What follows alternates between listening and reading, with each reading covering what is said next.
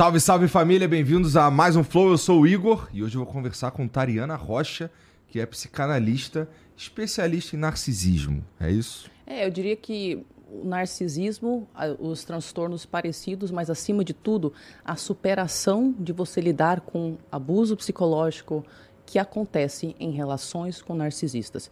Então eu foco mais na parte de superar, reaver a sua sanidade mental depois de um longo período de perda de si, para que você possa validar a sua percepção da realidade. Basicamente, contato... ajudar o cara que sofreu na mão de, de pessoas que têm, sei lá, por exemplo, narcisismo. Né? Exatamente. Né? Então, no, no, meu público, eu, eu, eu, eu, falo que eu lido com sobreviventes do narcisismo, né? Em duas áreas específicas, dentro do ambiente familiar e dentro dos relacionamentos amorosos. Por que sobreviventes do narcisismo? É o que a gente estava conversando antes, antes, de começar. Isso, isso, isso. que é o seguinte: quando você, por exemplo, tem um filho autista, as pessoas recomendam que você estude o autismo para que você possa entender melhor uhum. o seu filho, saber o que esperar, o que não esperar, interagir com ele de uma forma é, mais saudável. Quando você tem um, um, um marido bipolar, você vai lá e estuda a bipolaridade porque o transtorno dele te impacta e você está na posição de cuidador. Uhum. E, e, não é só a pessoa que tem o transtorno que precisa de cuidado. Pessoas que cuidam dos outros rotineiramente entram em burnout, se perdem de si, porque o foco é na pessoa que tem um transtorno e esquece-se um pouco em quem está em volta, cuidando daquele indivíduo que tem o transtorno. Então, a parte que é polêmica a respeito do que eu faço é que as pessoas consideram que não tinha que ter apoio nenhum, não, para quem lida com uma pessoa que tem esse transtorno. E eu considero isso uma fala que não tem lógica. Não tem lógica. Você tem uma melhor amiga que tem transtorno de personalidade borderline. Ela sofre de ideação suicida. Você não, não entende. Você não vai estudar borderline? Você não vai ver um vídeo? Você não vai, sei lá, conversar com uma pessoa que tem? Então, por causa disso, o meu foco acaba tendo, meu trabalho acaba tendo dois focos. A primeira parte é dar um apoio para as pessoas que lidam com personalidades narcísicas. Isso acontece no espectro, você pode ou não ter um transtorno de personalidade, mas é impossível lidar com esse público sem nele ter narcisistas. É impossível. é verdade, é. É impossível.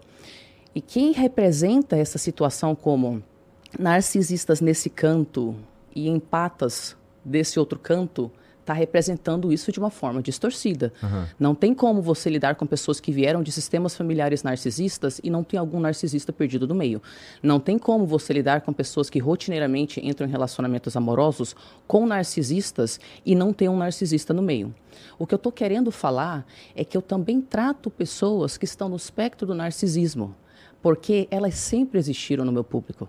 Então, não essa divisão que a gente faz, ah, narcisista tem que tudo morrer, narcisista tem que ser metralhado em público. Eu entendo a raiva. Eu entendo a raiva. Eu passei por isso mais de uma vez na minha vida. Mas enquanto terapeuta ou psicanalista, enquanto pessoa que trata pessoas que lidam com esse assunto, uhum. eu não vou ficar falando para ficar metralhando ninguém, porque isso não ajuda ninguém. Vou falar o que para os meus pacientes que estão no espectro do narcisismo? Você entendeu? Eu vou falar o que para as pessoas que estão se descobrindo narcisistas? Eu, sacou? Eu, eu não vou ficar fazendo essa separação.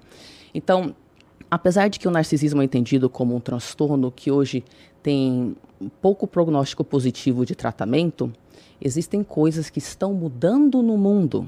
E nós já percebemos que algumas pessoas, em algum lugar, em alguns lugares nesse espectro do narcisismo, particularmente pessoas que tiveram um colapso narcisista, que são pessoas que tiveram uma, um grande trauma, que elas finalmente perceberam que elas têm uma personalidade assim.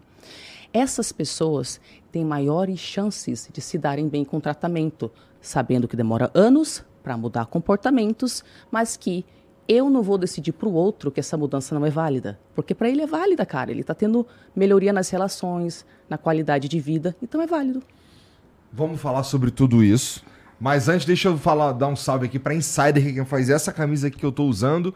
E, cara, eles ouviram a galera aí pedindo é, versões de uma versão nova das meias da Insider aí, que é, bom, se você não sabe, a Insider tem vários tipos de roupas lá no insiderstore.com.br. Você consegue encontrar camisa, bermuda, cueca, roupa para homem, roupa para mulher, o que vocês precisarem lá para completar teu armário e também a meia. E cara, tá rolando aí a versão 2.0 das meias, das Spectrum Socks, que são incríveis de verdade, né? É, a gente usa aqui no estúdio também. Basicamente eu uso Insider. Essa é minha indumentária do dia a dia, né? É, mas, cara, tem agora tem três modelos para agradar todos os públicos aí. Então, do casual ao esportivo, você consegue encontrar é, algum modelo que te sirva e que você vai curtir com certeza. É só entrar em insiderstore.com.br. O link tá aqui, tem o um QR Code aqui, tem o link na descrição também. E, pô, tecnologia anti-odor, é, não desbota com as lavagens. E, e assim, cara, o, o, vestir, calçar essas meias aí é uma parada é que, pô, vamos lá, eu consigo fazer um paralelo bem tranquilo entre a meia e a cueca, por exemplo. A cueca é sensacional, a meia é sensacional também. Se você experimentou alguma coisa, você sabe do que eu tô falando. Então entra lá, o link tá aqui embaixo, tá bom? Para você é, conhecer melhor as meias. E você ainda pode usar o cupom FLOW12 para ganhar 12% de desconto aí na segunda versão, no 2.0 das meias da Insider, beleza? É, mais uma vez, cupom é FLOW12, você vai ganhar 12% de desconto na tua compra, tá aqui embaixo. Tá bom? Então não perde a chance, não. Deixa eu ver o emblema. Ah, teu presente, pô. Toma aqui, ó. Cheguei um presente da Insider também. Ó. Tenho certeza que tu vai se amarrar. Que legal. Deixa eu ver o emblema aí, Janzão. Caraca, cara de psicanalista. Olha lá. Esse, esses emblemas são lindos, cara. É. Ficou da hora. Ficou lindo, maneiro lindo, lindo. mesmo. Essa é a minha roupa da última participação do, do Vênus. É. Ó! Arrasaram, gente. Adoramos ganhar presentes. É bom, né? Eu também gosto. Muito obrigada. Ó, cê- Legal, que lindo. Você pode, se você quer resgatar esse emblema aí, é totalmente de graça. Tudo que você precisa fazer é entrar em nv99.com.br barra resgatar e usar o código Tariana Rocha, tá bom? É, você tem 24 horas pra fazer isso, depois a gente para de emitir, só vai ter acesso quem resgatou, tá bom? Se quiser mandar uma mensagem pra gente o, e estiver assistindo no YouTube, o link tá fixado nos comentários da live, se não, nv99.com.br barra flow, tá bom? É, pode ser áudio, vídeo ou texto e a gente lê, barra ouve, barra assiste no final do programa, tá bom? Qual a graça, cara? Não entendi a graça. Ô, ô, ô Tariana, cara, é. Pelo Assim, eu, não- eu, não, eu não sei, provavelmente sim, mas eu não sei se passou um narcisista pela minha vida, tá? É, Não sei como identificá-los. É, Confesso pra você que parte da dificuldade que talvez eu tenha de identificá-los é porque a maior, maior parte do tempo eu tô ah, cagando um pouco porque os outros estão fazendo, entendeu? Ótimo. É. Mas, é, pelo que. Só, pelo, só por essa breve conversa, pedacinho de conversa que a gente teve aqui, deu pra sentir que, pô, é, é para se evitar narcisistas. E uma coisa que eu queria saber de verdade é: o narcisista, ele tá ligado que ele é narcisista? Tirando aquele cara que você falou que tem o colapso e que ele cai na real e que ele vê que, putz, tem um problema, eu preciso resolver esse problema. Tirando esse cara, é, um narcisista, ele, em geral, ele sabe que ele é um narcisista, que, ele, que, que as pessoas, se soubessem disso, não lidariam com ele? Como é que é? Não necessariamente os narcisistas sabem que eles poderiam passar por um processo diagnóstico e receber esse diagnóstico, transtorno de personalidade narcisista. No entanto, pessoas que têm transtornos de personalidade, também transtornos neurológicos, percebem desde criança que elas são diferentes. Então, quando você conversa com indivíduos que têm esse diagnóstico, eles falam: eu via que eu não reagia como as outras pessoas. Eu via que eu não pensava como as outras pessoas e eu me sentia nitidamente diferente. Então eles sabem que tem um negócio diferente sobre eles. O outro nível de consciência que eles têm, mas aqui eu vou ter que dar um pouco de nuance, porque Tá o pessoal bom. vai entender errado.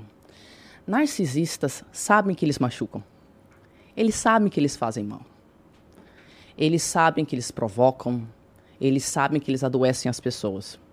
Pô, Tariana, mas Mas espera aí. não têm muita empatia também, não é? É, o que que acontece?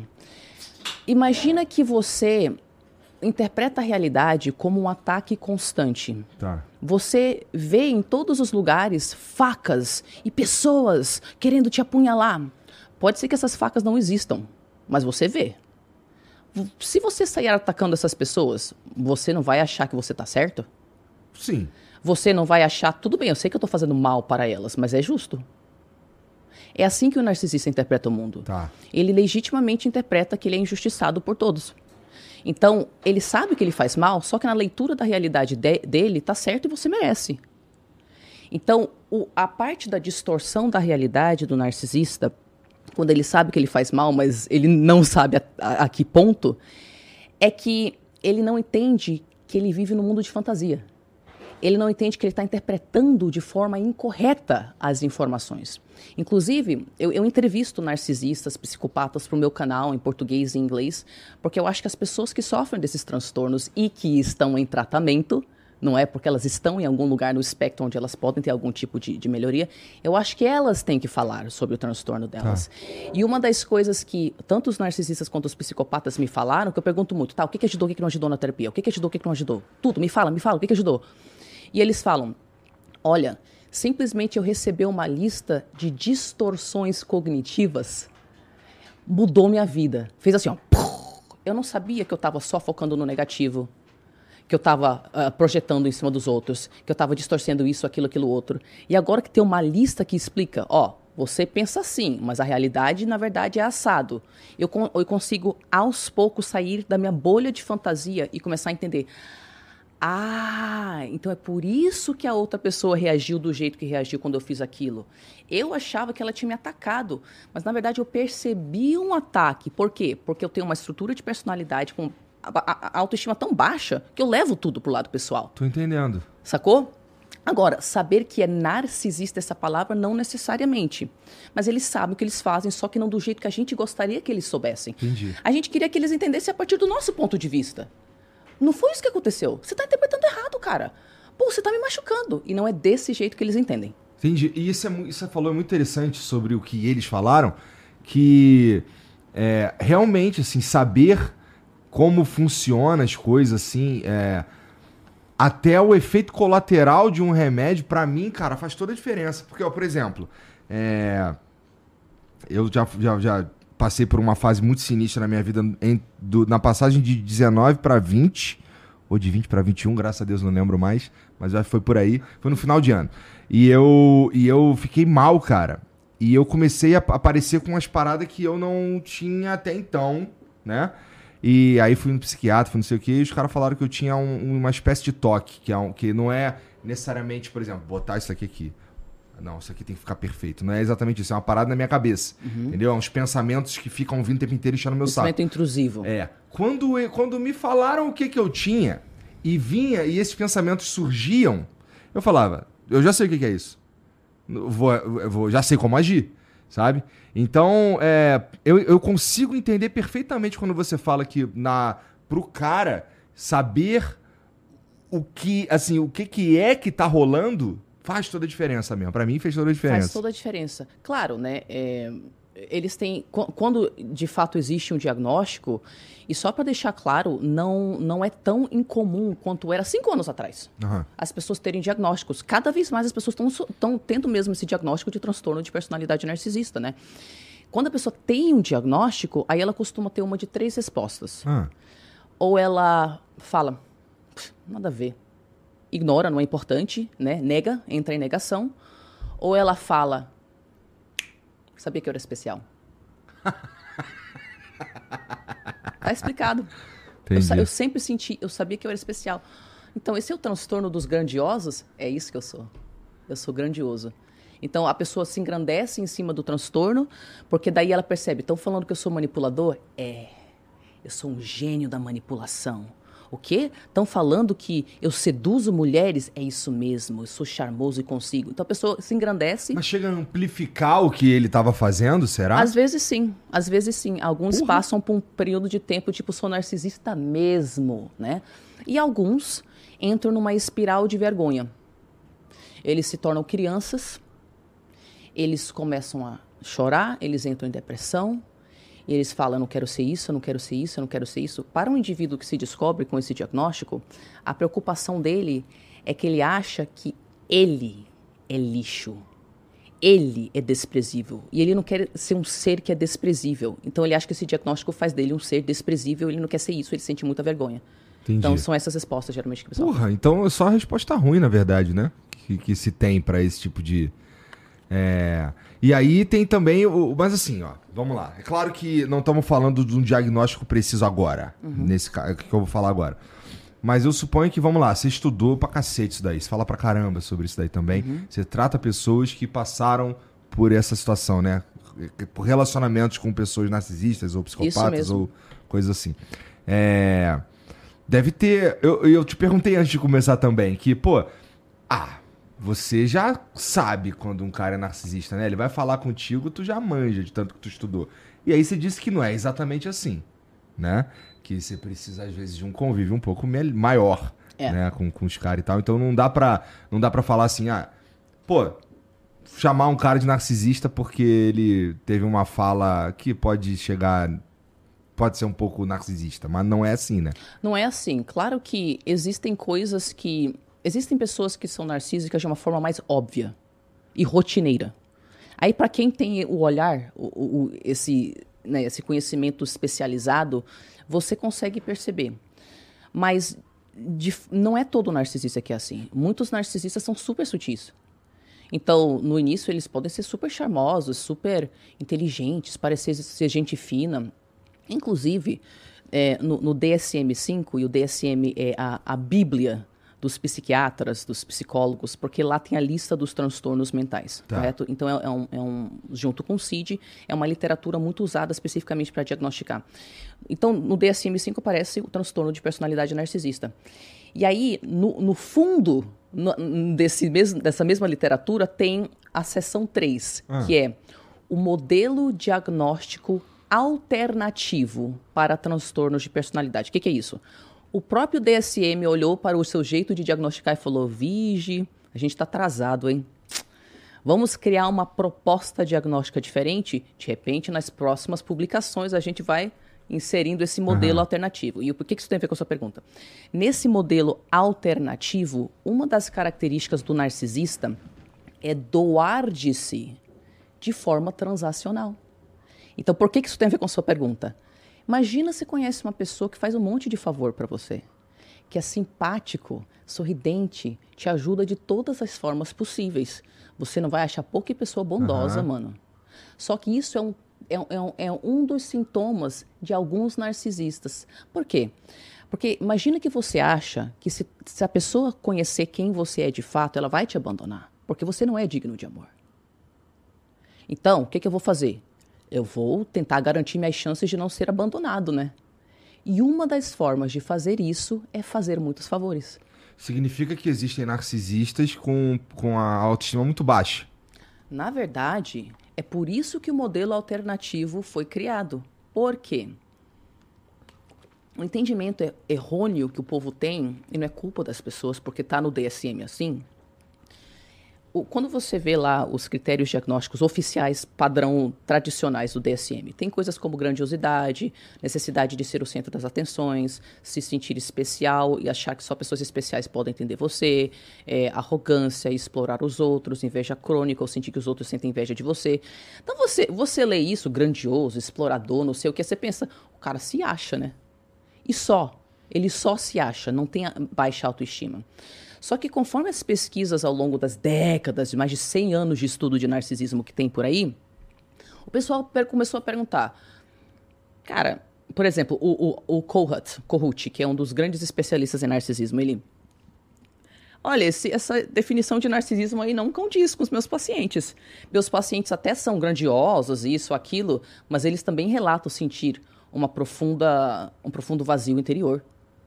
Que eles relatam que eles se sentem um oco, que não tem existência nenhuma, que eles são a própria escuridão, que eles não têm autoestima nenhuma.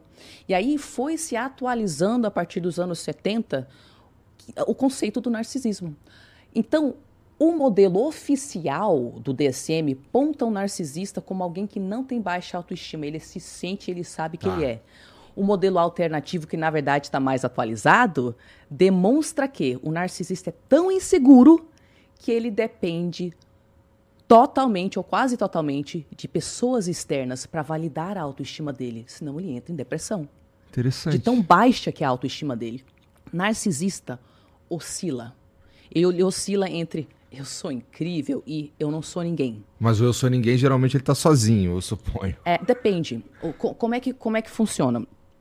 Um, você, quando a gente fala de narcisistas, a gente está falando sobre dois perfis na mesma pessoa em proporções diferentes. Então, por exemplo, grandiosidade é o eu sou incrível, eu sou maioral, eu sou melhor que todos, correto? E vulnerabilidade é eu sou pior, eu, eu não tenho valor, eu sou nada, correto? Agora, uma pessoa pode ter sua grandiosidade explícita. Isso significa que em público ela age de forma grandiosa.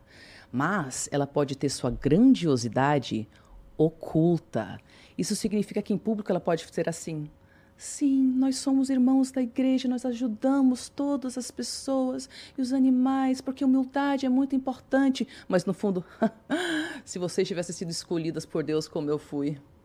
Então, para essa pessoa, a grandiosidade dela não está explícita, está oculta. Da mesma forma. Tu fez Wolf Maia? O que, que, é isso? A escola de atores? Não! Mano, eu, eu sou muito expressiva, eu cara. Eu tô curtindo os personagens. Eu só sei me expressar assim. Eu tô gostando, maneiro. E aí, tô entendendo. A, a, vulnerabilidade, que é a parte de eu não tenho autoestima, isso também pode ser explícita ou encoberta. Quando é explícita, a vulnerabilidade oculta pode estar naquele cara grandioso explícito. Uhum. Então, publicamente ele está, é isso aí, eu sou incrível. E internamente ele está, por que, que aquele cara está com uma mulher mais bonita do que eu? Eu merecia ela.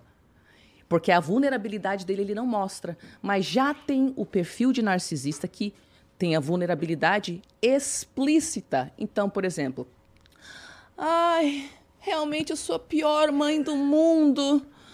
Ai, então eu vou ficar sozinha nesse final de semana só porque você quer sair com seu namorado. Ai, se eu fosse uma mãe melhor. E na verdade ela está te manipulando e a vulnerabilidade dela está muito para fora, porque é isso que ela especificamente usa para conseguir o que ela quer dos outros. Estou entendendo. Tá? Então depende, a vulnerabilidade ou a grandiosidade, ambas podem, podem estar explícitas Faz todo sentido. ou ocultas. Tô entendendo. Talvez eu tenha então lidado com pessoas Começa a ficar mais claro, né? Começa a ficar um pouco mais claro. Assim, é. E assim, no meio dessa. Vamos, não, não, não no meio, mas assim, se relacionando com, com pessoas assim, então, por exemplo, os filhos. Então, os, sei lá, os parceiros, então, um primo, um amigo, qualquer coisa assim. E, cara, é. O teu trabalho que você falou que é cuidar dessas pessoas aí, existe uma queixa que é recorrente como é que funciona? Como é que esses caras descobrem que eles estão precisando é, cuidar disso daí também? Você fala, não os narcisistas, as não, pessoas não, não. em torno. Isso. Tá, beleza. Bom, honestamente, até esse assunto se tornar popular, as pessoas não sabiam. Simplesmente não sabiam. E eu te, eu te falo uma, uma história que eu, que eu conto, é que é, 10 anos atrás, eu, eu, descobri sobre narcisismo 14 anos atrás. Ah, né, que, que foi aconteceu? quando porque eu entrei num relacionamento com o famoso narcisista maligno, que é o narcisista que também é psicopata. Nossa. É, aí eu, eu, eu fiquei totalmente sem personalidade. Eu voltei para o Brasil, eu pesquisei por que, que eu estava com aqueles sintomas, começou a aparecer transtorno. É isso que acontece, Tariana. As é. pessoas elas se anulam, quem está é. em volta se anula. É isso é. que acontece. Não só isso, muitas coisas se acontecem. A pessoa se anula e ela, ela o que aconteceu contigo, vai? Uh, assim, eu vim de um sistema familiar narcisista, tá. né? Então, eu não entro muito em assuntos com relação à minha mãe, mas tá. esse, esse é o rolê dentro de casa, Entendi. correto? O que me fez me alertar com relação a isso foi que eu me envolvi com esse cara. Tá. E foi muito pouco envolvimento. E eu fiquei. Quando eu voltei pro Brasil, eu, eu, eu tentava descrever o que eu sentia. E eu ia no Dr. Google, né? não tenho personalidade. Estou muito confusa o tempo todo. Não consigo dormir, tenho pesadelos. Tenho ataques de pânico. Tenho dificuldade em saber o que é e não é real. Sinto culpa avassaladora o tempo todo, não consigo identificar por quê. E eu comecei a, listar os sintomas. Aí começou a aparecer esse tal de transtorno de personalidade narcisista, transtorno de personalidade narcisista, transtorno de personalidade narcisista. E eu comecei a me aprofundar naquilo e, e, estudar de todas as formas possíveis e eu não acreditava, né? Porque tipo, você não vai acreditar. você acha, ah, exagero, não viaja, até parece. Ah, os outros são psicopatas e narcisistas. Você entendeu? Entendi, entendi, mas assim, é, os teus sintomas, eles eram excepcionais também, Sim, né? eram excepcionais. E quando eu comecei a estudar o transtorno de personalidade narcisista, por causa desse parceiro, eu, eu tive esses vários flashbacks da minha mãe. Entendi. Né? Então, beleza. Aí eu entendi, passei por um processo lá. Eu esqueci até a tua pergunta. Por que, que a gente começou a falar sobre isso? Ah, como é que. O que, que acontece com as pessoas que sofrem com. Sim, sim, sim. Que, boy, que, que convivem com, Sim, com, sim, com sim. essas pessoas, né? Certo. Com os narcisistas e tal. E Então, aí- o que, que acontece? Por- a- a- lembrei agora, perdão. Então, aí eu tentei buscar terapia. E eu fui em psicóloga. Eu fui em psicóloga que escrevia sobre narcisismo, porque eu consegui achar uma na internet, né, 10 anos atrás. Eu fui em constelador, tipo, sabe, da, de constelação familiar. Eu fui em terapeutas holísticas, não sei das quantas, que. não- eu fui numa cacetada de pessoas. Peraí, rapidinho. tu foi na constelação familiar, tá Cara, eu fui. Porque eu fiquei Você é a pensando. primeira pessoa que eu conheço que foi na constelação familiar. Eu fui, porque eu pensei, eu tenho que tratar esse negócio, tem a ver com família. Eu nem sei o que é constelação familiar, mas não tá funcionando com esses outros profissionais. E o que eu percebi 10 anos atrás, quando eu tentei isso, é que não interessava a linha da pessoa. A pessoa podia ter doutorados, não sei o que, ser super acadêmico, ou podia ser da constelação familiar ou de outra coisa. Cara, eu não conseguia falar sobre o que eu estava passando. Porque o assunto, ainda mais que mencionava a palavra mãe, aquilo era tão tabu para os terapeutas que eles me olhavam com nojo. Eles interrompiam a minha fala, eu não conseguia nem descrever. Tipo, olha, então tô passando minha mãe, mas sua mãe fez o melhor que ela pôde. Não, não, eu, eu- eu concordo. Minha mãe, de fato, fez o melhor que ela pôde. Mas já que eu estou aqui tratando os meus traumas, você tem que ter o lado da sua mãe. Não, não, eu- realmente, eu, a minha mãe realmente sofreu na vida. É que como ela não está fazendo terapia e eu estou, eu queria só uma ajuda. Mas você tem que entender que mães não sei o quê. E, tipo, ninguém tá invalidando o papel difícil da mãe, ou, ou do pai, ou do não sei o quê. Eu só queria tratar meus traumas, cara.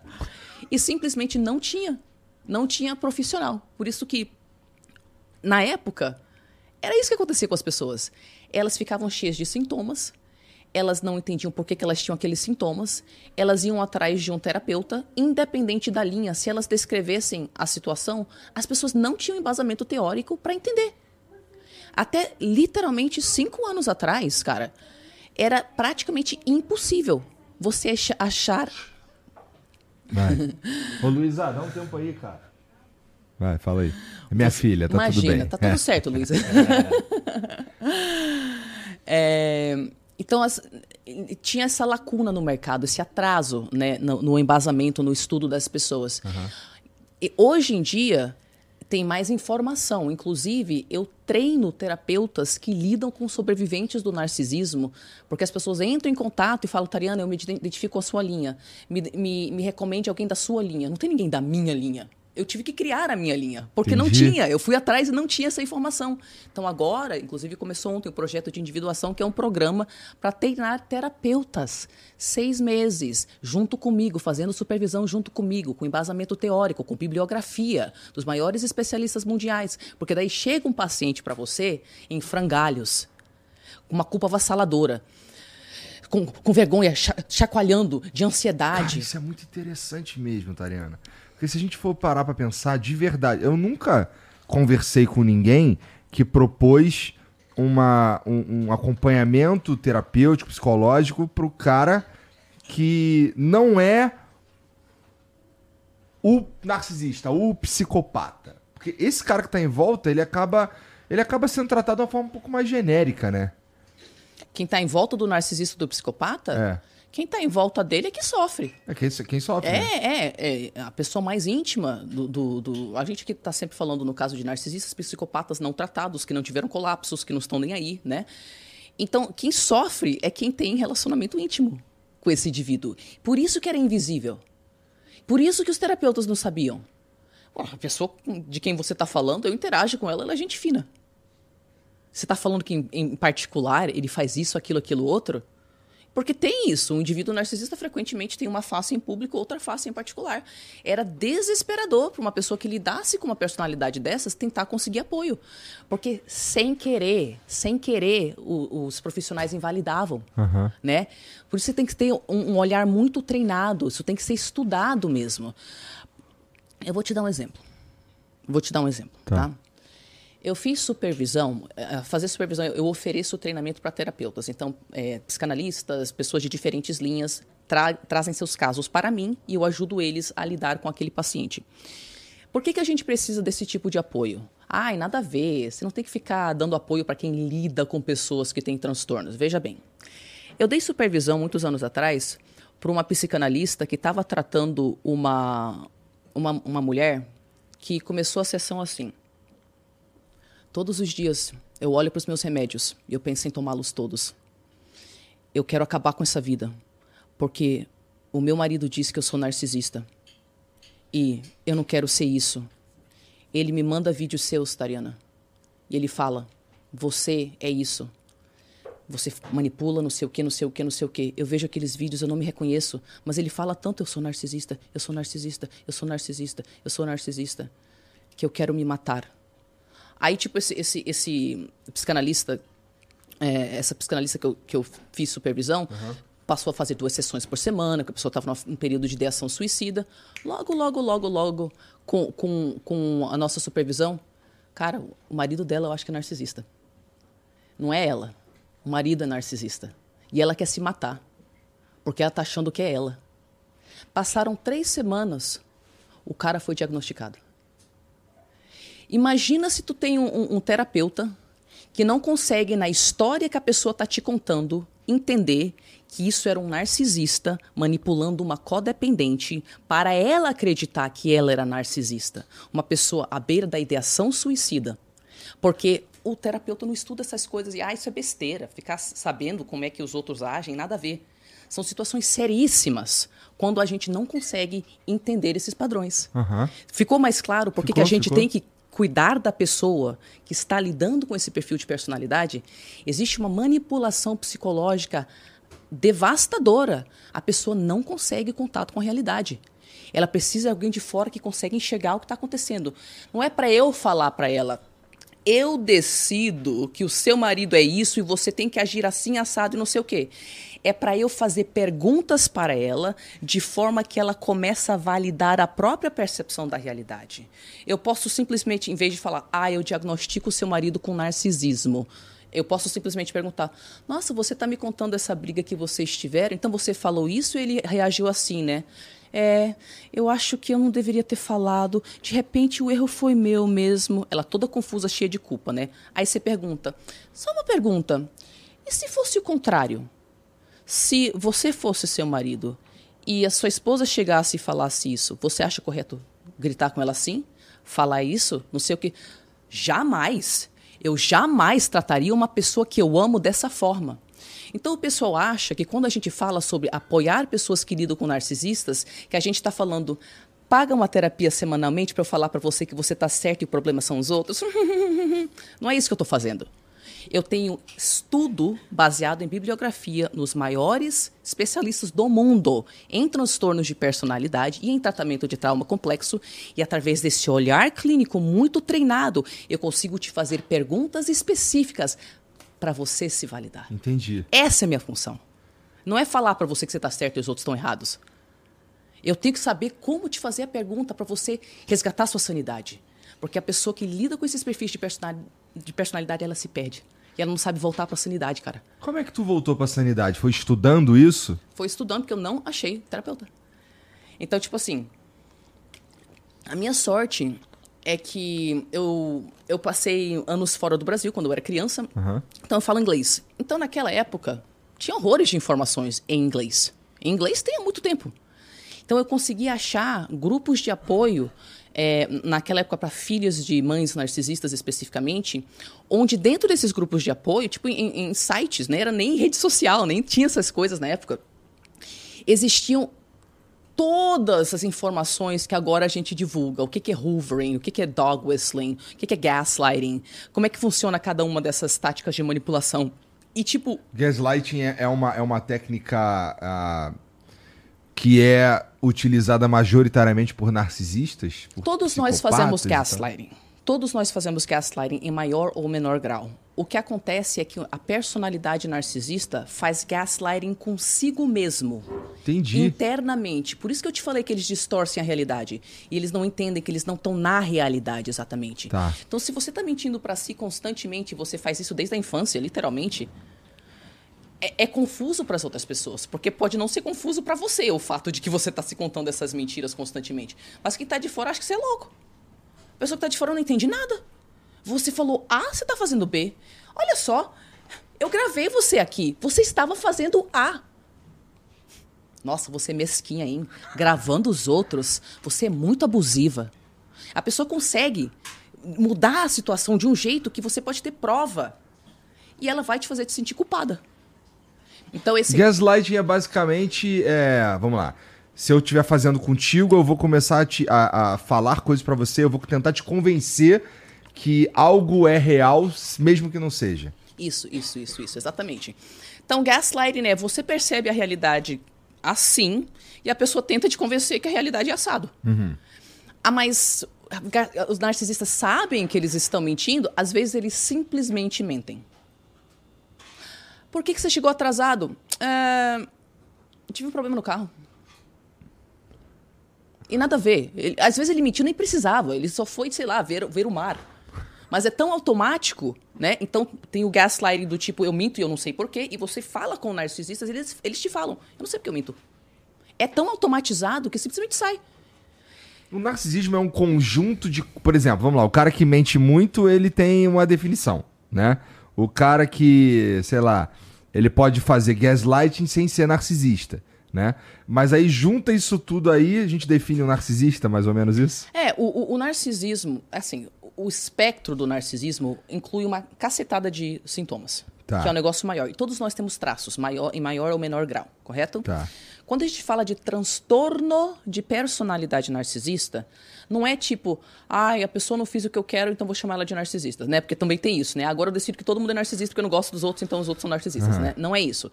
Transtorno de personalidade narcisista é uma coisa muito específica. É um transtorno a partir do qual a pessoa não conseguiu desenvolver uma personalidade do jeito que outras pessoas conseguem. É como se ela ficasse subdesenvolvida em aspectos específicos. E isso é algo que é adquirido ao longo da vida. Isso é algo, tudo tem um fator genético. Tá. Mas quando se trata de narcisismo, nós sabemos que grande parte é aprendido. Tá. Especificamente, narcisistas vêm de três tipos de famílias. Ah.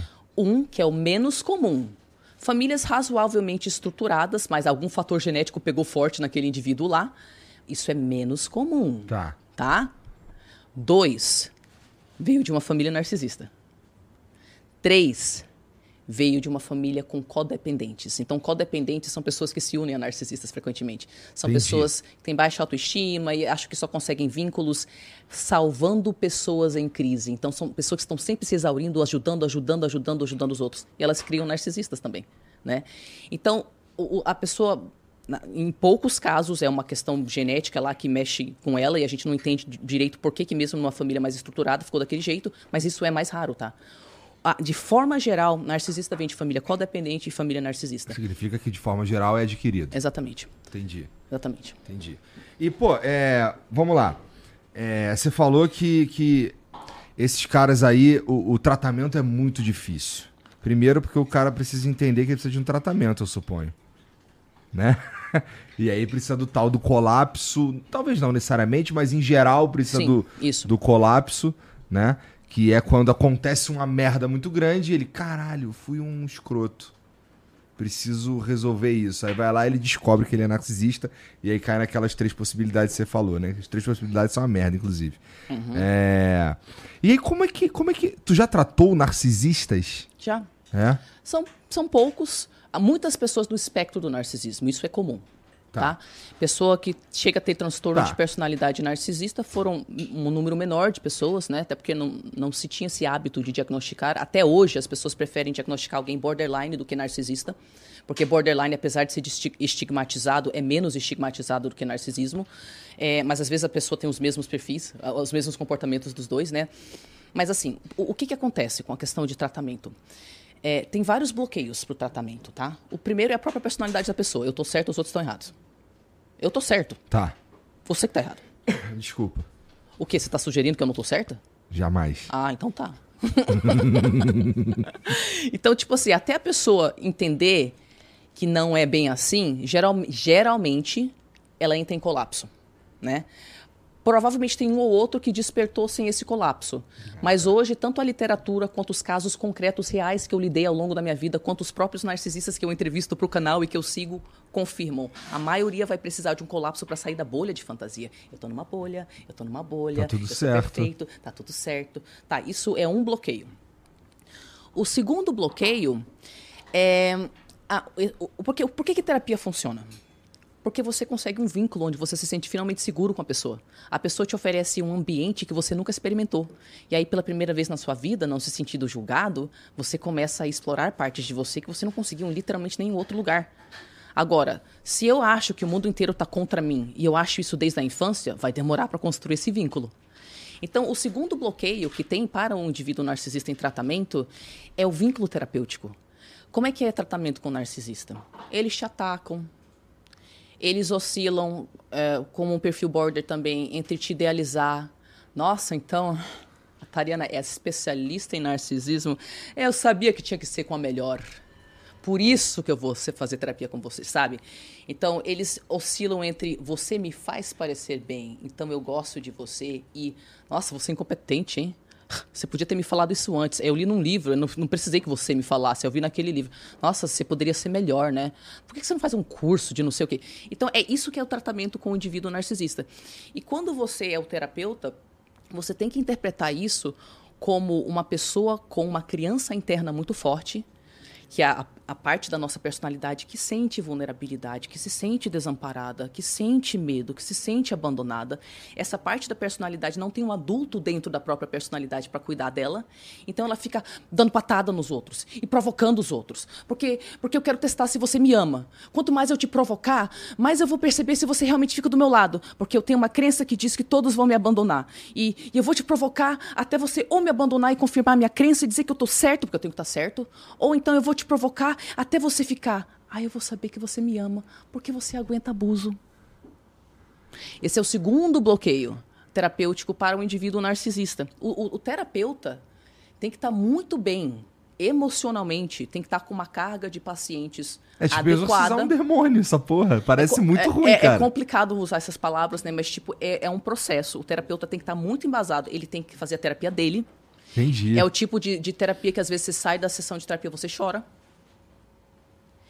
E se você tolerar, o que, que você quer, o que, que você quer fazer com esse indivíduo? Primeiro que você não vai ficar validando tudo que ele fala, não é isso. Mas você não vai atacar. Você quer ser um porto seguro de estabilidade emocional e maturidade que não aguenta as, os- as patadas dele, mas aguenta simultaneamente. Tipo, você não aceita, mas você fala pra ele: eu sei que você tá fazendo isso, né? A gente tá num processo e tudo bem. Na verdade, o que você estava querendo me falar é que você se sentiu vulnerável naquela sessão. Pô, isso é válido. Quer conversar mais sobre isso? Então você transforma tudo aquilo que brota na sessão enquanto algo que você possa analisar, algo que você possa abordar. E claro que isso não vai dar sempre certo. Você entendeu? Não é uma fórmula, não existe isso, né?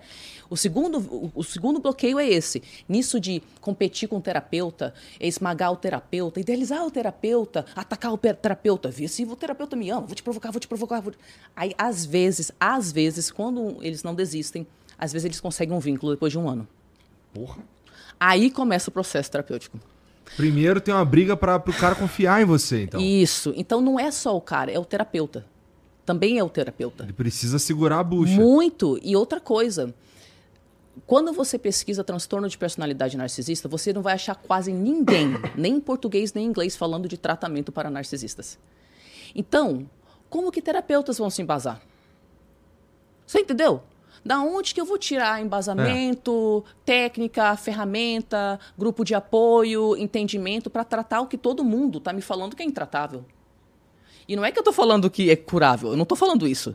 Eu estou falando que a pessoa tem a capacidade de ter melhorias na qualidade de vida dela, e isso é mega válido. Sim. E nós devemos estimular isso. Nós queremos narcisistas em terapia, gente. A- a- levando a sério, né? Levando a sério de fato. Agora, quando finalmente o cara consegue o vínculo com o terapeuta, aí que ele pode começar a desvendar as distorções cognitivas. Pois aí ele percebe que ele literalmente interpretou toda a vida dele de forma errada. E que as relações dele Nossa, acabaram. isso deve ser muito difícil na É cabeça dele. horrível, cara. Por isso que eles colapsam, entram em depressão e têm até ideação suicida. Quem quer perceber isso sobre si mesmo? Tudo que eu achei que era real até agora, na verdade, foi uma pira minha. É. Putz, aí dá, quebra qualquer um, na verdade. E tem um detalhe. Aí, aí eles fazem terapia, só que não é rápido, querido. Aí o cara tá lá dois anos em terapia, tá num relacionamento, aí ele vai lá e faz um vídeo. Porque eu sigo uma cacetada de narcisista na internet, né? Gente, eu tô em terapia. Eu tô em terapia com um especialista em narcisismo, isso é super raro. E ela terminou comigo. E ela falou a mesma coisa que as outras. Ela falou que ela morreu ao meu lado. E eu tô em terapia. Porque o cara não consegue entender o que, que ele ainda está fazendo, o que ele ainda está interpretando errado. A realidade, ele está dando patada onde não é para dar. Ele está limitando o outro onde não é para limitar. Então, é- não é só estar em terapia. Entendi. É um claro. processo, entendeu? Claro, claro. É. Cara, você falou que segue um monte de, de narcisista é, na internet aí. A internet, ela, ela deu pra gente a possibilidade de. Quer dizer, deu pra você, eu suponho, a possibilidade de. de sei lá. Ver narcisistas em ação. Né? Isso deve ser. Deve ser um material de estudo interessante, né? É o melhor. É o melhor. Que o cara, na cabeça dele, tá só sendo natural ali, porque talvez esteja mesmo. Mas aí você tá vendo legal. É o melhor. Eu- o, o interessante sobre esses narcisistas que eu sigo é que eles claramente são muito inteligentes. Alguns deles devem estar até no espectro da genialidade, de super inteligente mesmo que os caras são. E você vê que não é inteligência. Não é conseguir descrever o que você faz. É ter entendimento, que é outro rolê, né? Então eu, ve- eu vejo os caras lá, não, porque essa pesquisa diz que blá, blá, blá, e esse profissional, e essa literatura, tá, tá, tá. e eles, os caras descrevem tudo com os maiores detalhes e eles não percebem coisas que para outra pessoa são tipo, básicas. É a primeira coisa que o cara saca, né? Exatamente, porque ele não consegue perceber. É, Na, na- na- interpretação da realidade dele, ele não consegue perceber. Então, por- eu vou te dar um exemplo. Tem, tem um narcisista que eu, que eu sigo que ele fala: gente, eu interpreto a realidade assim. Tem uma hierarquia, tem, que tá, tem quem está no topo, tem o resto. Obviamente eu quero estar no topo, o resto é resto. Para mim, se não existe hierarquia e se não existe o mundo para falar para você quem você é e onde você está na hierarquia, então certamente é impossível ter autoestima, não é? Aí eu do lado de fora, mano, se você baseia o seu senso de identidade na necessidade de, de pessoas te falarem quem você é, pode ter a mais absoluta certeza que nem identidade estável, nem autoestima estável você vai ter. A única forma de termos estabilidade interna é estarmos conectados com os nossos valores. E em vez de tipo, eu saio pro mundo, aí eu vejo, hum, o que, que vai fazer ela me aplaudir? Hum, o que, que vai fazer ele me aplaudir? Aí eu adequo a minha personalidade para ganhar esse aplauso, aí um segundo depois entra uma pessoa mais charmosa, charmosa na sala do que eu. Aí minha, minha autoestima foi lá para baixo, porque eu tô constantemente tentando criar a minha autoestima em cima de hierarquia. Sempre vai ter alguém melhor do que você. Agora, se eu me acalmo, me interiorizo, regulo as minhas emoções, acesso a minha bússola interna, o saber interior que cada um de nós tem. E minha bússola fala: baseie sua vida nesses valores. E eu construo uma vida baseada naqueles valores, os meus valores são estáveis. Eles são internos. Você não pode roubar os meus valores de mim, mas você pode ser mais inteligente, mais bonito, mais rico, mais não sei o quê. Então eu olhando do lado de fora penso: nossa, mano, é óbvio que se eu precisar que o outro me fale constantemente quem eu sou, eu não vou ter autoestima. Mas para a cabeça dele não existe possibilidade de ter um senso de identidade sem uma pessoa falar para ele quem ele é. É nesse tipo de coisa que, eu- que, que é tipo realmente é muito interessante, é fascinante, É. né? Ou, ou um outro que eu, que eu sigo falou assim, gente, seguinte, cara, é, Eu não vou acreditar em nada que para mim não foi comprovado. É, é isso aí, cara. Tem que ser comprovado para mim, senão eu não acredito. E eu penso, ok, só que tem um problema com esse pensamento. O seu jeito de pensar, que você considera que é o melhor do mundo, fez você entrar em depressão, querer se matar, é, destruiu todos os seus relacionamentos e, mesmo assim, você tem a impressão de que as coisas têm que se encaixar na sua percepção da realidade, como se ela estivesse certa. Claramente, se você só se gera infelicidade com o seu jeito de pensar, obviamente tem algo para além do seu jeito de pensar que você não enxerga, que é um ponto cego para você e vai exigir fé, porque é invisível, você não sabe que está lá, para você se abrir para uma solução. E para mim é óbvio, se você fala, eu sou super infeliz, mas quer saber, vou continuar fazendo tudo igual. É óbvio que não vai ter solução. É óbvio que, tipo, no mínimo a pessoa tem que falar, sou super infeliz. Ah, eu vou começar a fazer uns negócios diferentes. Ver se, né, melhora. Pronto, já, já tem uma Já tem solução uma chance maior. de dar certo, né? Agora você me fala, é, eu só, eu só vou pensar do jeito que eu penso e é isso aí, fica difícil, né? Verdade. E assim, é. Não quero saber quem. Não quero saber quem. Mas tu segue uns caras assim, é, em geral, eles são é, anônimos ou são famosos? Não, são, são, são pessoas que têm transtorno de personalidade narcisista, falam abertamente sobre os seus Entendi, diagnósticos. Tá bom. São geralmente contas muito pequenas, né? Porque as pessoas não querem ouvir ainda narcisistas falando sobre isso, mas são pessoas abertas mesmo sobre o seu diagnóstico, né? Tem a Spirit Narc, uma que eu entrevistei, Nameless Narcissist, outro que eu entrevistei, Early Morning Barking, HD Tutor, Sam Vaknin.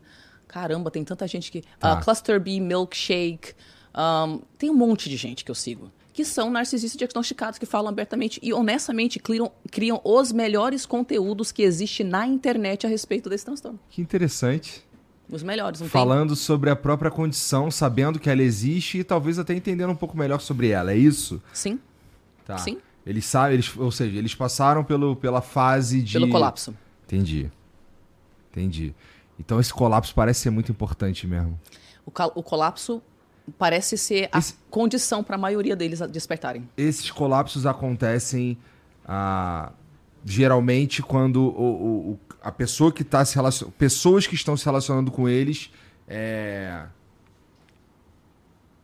Eu não sei, acontece uma merda na relação deles e, sei lá, vai todo mundo embora, o cara fica sozinho, esse tipo de coisa que acontece Exatamente. em geral para que haja um colapso e o cara se ligue que tem que tá nessa merda. É, um, um deles falou: Bom, quando a minha esposa me, me largou pela não sei quanta vez lá, e também eu perdi meu emprego, e também eu tava endividado, e também eu tava bem acima do peso, e também eu perdi não sei o quê, e também eu não sei. Per... Tipo, o cara listou um. Uma sequência de merda. Ele, aí eu pensei. Talvez eu tenha um problema. Minha esposa bem que gritou antes de bater a porta: Você é um narcisista! Eu vou pesquisar. Ah. Talvez eu seja um narcisista. Entendi, entendi, entendi. Tá. É, beleza, mas assim. É, existe o contrário de narcisista? Existe. eh, Depende de que forma que você está falando. Uma pessoa super saudável ou uma pessoa que não é grandiosa? Uma pessoa que. Vamos lá. É que você me falou já que o narcisista ele pode se achar grandioso e tirar vantagem disso. E ele pode também ah, se fazer de vítima e tirar vantagem disso, né? Então, bom, não, tô falando de uma pessoa que na verdade ela não esse tipo de coisa não passa pela cabeça dela assim, e, e- mas do, do ponto de vista assim, do, no nível doentio, sabe? É, se importa muito pouco com que com, sei lá, eu não quero manipular ninguém, cara. Eu, só que eu sou. Só que isso acaba me colocando numa posição de merda. Tem, tem ah, o narcisismo é explicado através de vários autores diferentes, enfim, e, e tem uma escala, Ah. uma de várias escalas do narcisismo, né? E essa uma escala que, que eu uso bastante vai de, de 0 a 10, né? Então, quando você pontua um, dois ou três, você é esse cara que você acabou de descrever. Você se acha tão. de- Você acha que você tem tão pouca importância que você não faz coisas pelo seu bem-estar básicas, que você deveria fazer. Tá. Tipo, você não celebra seu próprio aniversário, você tem vergonha de receber um presente. Você tem vergonha de, de ser aplaudido por algo que você fez. Você acha que você tem que estar por último. Você dá seus recursos para os outros, porque os planos dos outros são mais importantes do que os meus. Então, isso não é saudável. né? Você não tem um mínimo de narcisismo, que tem um conceito de narcisismo saudável, né? Tá. Você não se coloca em primeiro lugar. E que se colocar em primeiro lugar não significa esmagar os outros. Significa sobreviver, né? Nesse espectro, aí tem o 4, 5, 6, né? Isso é considerado a, a faixa do narcisismo saudável. Por que narcisismo saudável? Freud falava Hum. que todos nós nascemos narcisistas. Isso se chama é, narcisismo primário. Por quê? Porque entende-se que o bebê nasce e ele não sabe que ele existe, que tem um prédio lá, que eu sou eu e você é você. Ele meio que tá lá existindo enquanto fragmentos fantasiosos, interagindo com o mundo externo, interno, não conseguindo diferenciar. Então, para ele, ele é o centro do mundo. É conforme ele vai se socializando e desenvolvendo cerebral e fisicamente mesmo, que ele consegue enxergar direito, perceber que você é outra pessoa, perceber que o mundo não gira em torno dele. Aí, aí ele, ele começa a, a a entender que tudo não gira em torno dele, que ele precisa interagir com as pessoas de uma forma pacífica. O narcisista não consegue sair do narcisismo. Aí ele desenvolve o que o Freud chamava de narcisismo secundário, que é o que a gente considera o, pato- o patológico, que no seu extremo é o transtorno de personalidade narcisista. O narcisismo secundário é a criança não se desenvolveu normalmente para conseguir socializar com os outros de igual para igual. E ela fica no, no mundo de fantasia que ela nasceu, meio fragmentada, meio lá, meio cá. Só que como que ela fica nesse mundo de fantasia? Isso que eu vou descrever para você é o X da questão do narcisismo que as pessoas confundem quando elas chamam todo mundo de narcisista. Tá. A- como, que o, como que o narcisista desenvolve o narcisismo secundário? Por que, que ele não normaliza que nem todo mundo? Nesse período, a criança está meio que no mundo de fantasia. Você tem filha, elas, quando elas são novinhas, elas não confundem o que é real, o que é fantasia, o que, que não é. Nesse período de tempo, a criança já tem baixa autoestima, ela já sente uma vergonha avassaladora. É tão avassaladora a sensação que ela sente de não valer nada, que ela decide, então você é outra pessoa. E ela começa a criar um persona falso, que chama-se falso eu. Um self falso, um self fictício, que é criado simplesmente assim. Saio para o mundo, olha, uma pessoa lá, ela gosta de pessoas inteligentes. Fala um negócio inteligente. blá, blá, blá. Se você me validou, eu checked. Ser inteligente recebe validação. Então, durante a próxima semana, eu vou ser hiper inteligente com ele, com ele, com ele, porque daí eu sei que isso me dá aplauso. Aí, se eu tentar conversar com alguém e, sei lá, fazer alguma coisa com meu cabelo e eu perceber que você não gosta, isso não me deu aplauso. Risca da lista. E é literalmente assim, eles vão tendo interações sociais onde eles percebem, ah, isso deu aplauso, ah, isso não deu. Eles vão, eles vão simplesmente editando a personalidade. Ah, então eu não tenho essa característica. Agora eu tenho essa. É por isso que eu digo que eles vivem no mundo de fantasia. O falso eu deles. É, o narcisista não é só uma pessoa que eu não gosto. É uma pessoa que criou uma identidade fictícia falsa, baseada em mentiras que ela se conta desde a infância, com o objetivo específico de editar as partes da personalidade que não recebem validação. E ficar só com as partes que recebe. Entendi. Nossa. Caralho, deve ser muito louco ser esse cara. Doloroso. Deve ser muito difícil, cara. Porque, assim, uma das coisas que eu mais prezo na minha vida é a possibilidade. Pô, trabalhei pra cacete pra eu poder ser eu mesmo. Né? Super te entendo, cara. Quem tá afim de criar todo um legado onde você não pode existir enquanto você? É. Nossa, deve ser muito cansativo. Inclu- Inclusive, quando me perguntam é, sobre. Cara, o que eu faço pra. Qual, qual que é a primeira dica que você daria pra um cara que quer começar a trabalhar com internet? Eu, meu irmão, eu acho que o mais importante é ser você mesmo. Pronto. E, e sabe por quê? Porque eu acho que não vai durar muito tempo você tentando ser outro cara. Porque vai te fazer mal. Chega uma hora que vai te fazer mal. Ó, eu conheço, conheço uns caras que, assim, é... não tem nada a ver com, com ser narcisista, mas assim, por exemplo, o cara, ele foi pra internet e, e na internet, os vídeos que ele faz, não sei o quê, é com uma máscara porque ele é um personagem. Entendeu? É o vídeo de um personagem. E, e no começo é tranquilo, pô. Só que o que acontece? Aquele personagem é alguém, tá ligado? E o cara, ele, putz, ele não é ninguém. Entendeu? Então, é, vai acontecendo uma parada ali que eu já vi rolar. Pelo menos umas três, quatro vezes aí do cara que ele, ele era uma parada na internet e ele, pô, chegou uma hora que falou: Quer saber, irmão? Você, ele. Agora, agora, sei lá, vou tirar essa máscara, foda-se. Hum. Entendeu? E todos relatam que foi, caralho, foi a melhor coisa que eu fiz, cara. Porque agora eu sou eu. Não é porque eu queria ser famoso, é porque agora eu sou eu. É. Eu vou fazer ah, os conteúdos, eu vou participar das coisas, não sei o quê, e serei eu. Você falou um negócio muito importante. Eu passei por um processo, eu não sei como é que foi para você, mas tipo, quando você começa a crescer e tal, né? Pô, eu não achava que eu ia crescer tanto, né? Eu sempre achei que esse, essa informação ia chegar nas pessoas que precisavam, mas as coisas nos surpreendem, né? Então, quando o negócio começa a decolar, são tantas expectativas de outras pessoas em cima de você, são tantas pessoas projetando a visão que elas têm de quem você é, e tipo, eu não sou quem você acha que eu sou. E, putz, eu tô vendo que eu tô me comportando mais desse jeito, porque parece que o mercado tá validando mais. Uhum. Mas eu Nossa, isso tem de balde na internet. Eu tô entrando em depressão, cara. É. Eu tô entrando em depressão. Eu tive que fazer uma reestruturação nos últimos anos justamente por causa disso, porque eu tava me sentindo pressionada. Né? Eu não sabia lidar com exposição. De repente eu nunca tive. Famosa, né? Do nada, as pessoas é. começaram a me olhar na rua. Em todos os lugares que eu vou, alguém me olha, alguém me aborda. E tipo, cara, do nada isso. Eu não, eu não, pra mim não foi uau, pra mim foi esse cara quer, mano? Sabe? Foi muito esquisito para mim. É que a gente ficou famoso velho, né, Tariana? É, é, exatamente. Mas de certa forma isso é bom, cara. Eu acho. Eu acho ótimo. Porque assim, eu, eu já vi, eu, eu conheço também vários moleques que ficaram famosos novo e aí sacaneou a cabeça dos moleques também, entendeu? É, muitos deles entram nessa pira que eu tô te falando de eu vou ser uma parada aqui que é o que funciona, entendeu? Ou então o cara vira, simplesmente vira um babaca. E, pô, eu acho que é, fiquei feliz, porque assim, no meu caso foi, sei lá, eu já tinha 36 anos, vai?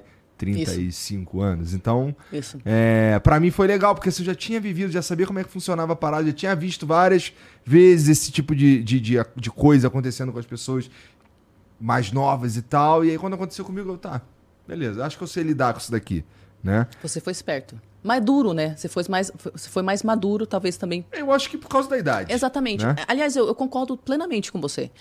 Eu. Assim, quando, quando eu, eu, eu pensei em me expor, a, a, minha primeira tentativa de empreender foi escrevendo um livro, onde eu coloquei outro nome lá. Porque eu tinha vergonha. Eu não ia me expor, né? E, tipo, era tanta vergonha, tanta vergonha que eu larguei o projeto. Aí fiquei quatro anos parada. Aí, aí o que eu comecei a trabalhar o conceito de me expor na internet, fa falar desse assunto e tal. Começou na internet faz quanto tempo? Nove anos. Tá. É, e aí, o, o, o que que aconteceu? É, eu, algo dentro, minha bússola interna, sempre sussurrou para mim: vai devagar. Vai devagar.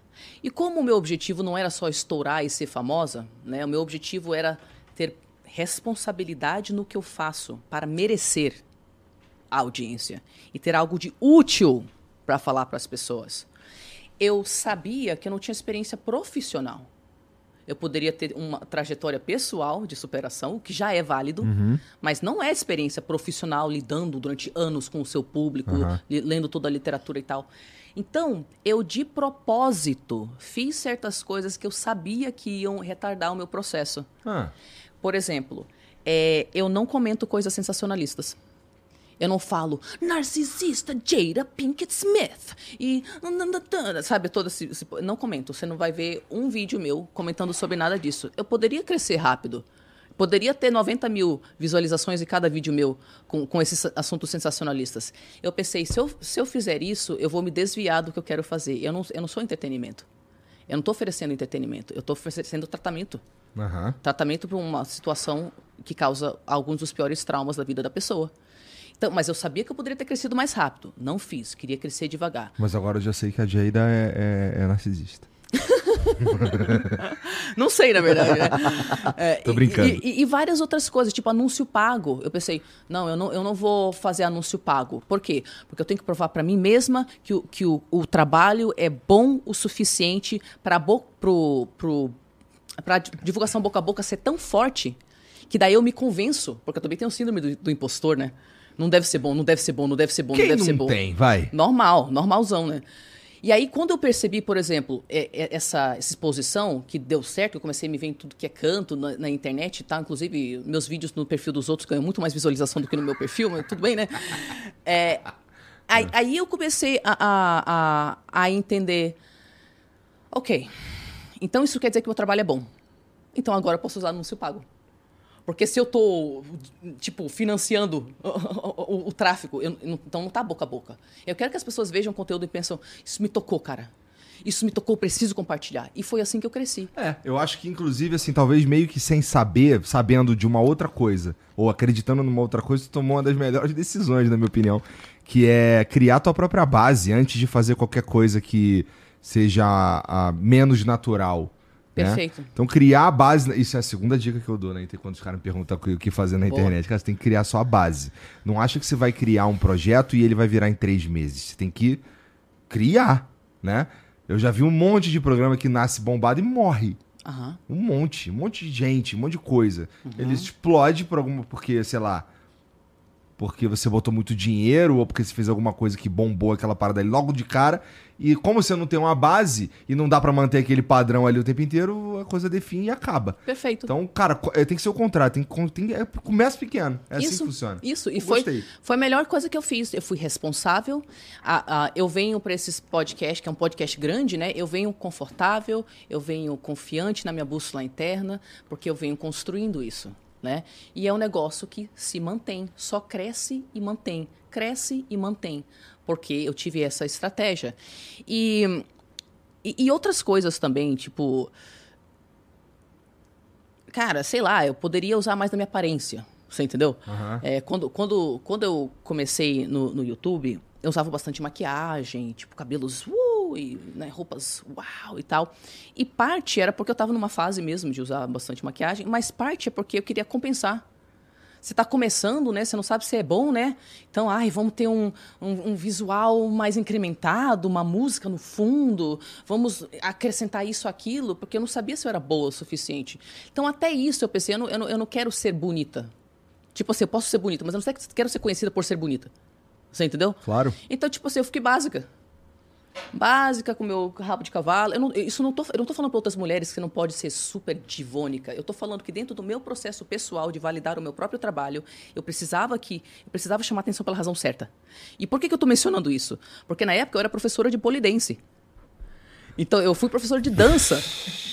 Peraí. O quanto calma eu não poderia ter usado não, esse aspecto? Calma, calma, não, não, não. Agora você tem que pausar porque é o primeiro xixi da vez. Aí, vai então lá, você reflete lá, aí, aí vai eu lá, vou. Vai lá, vai lá, vai lá.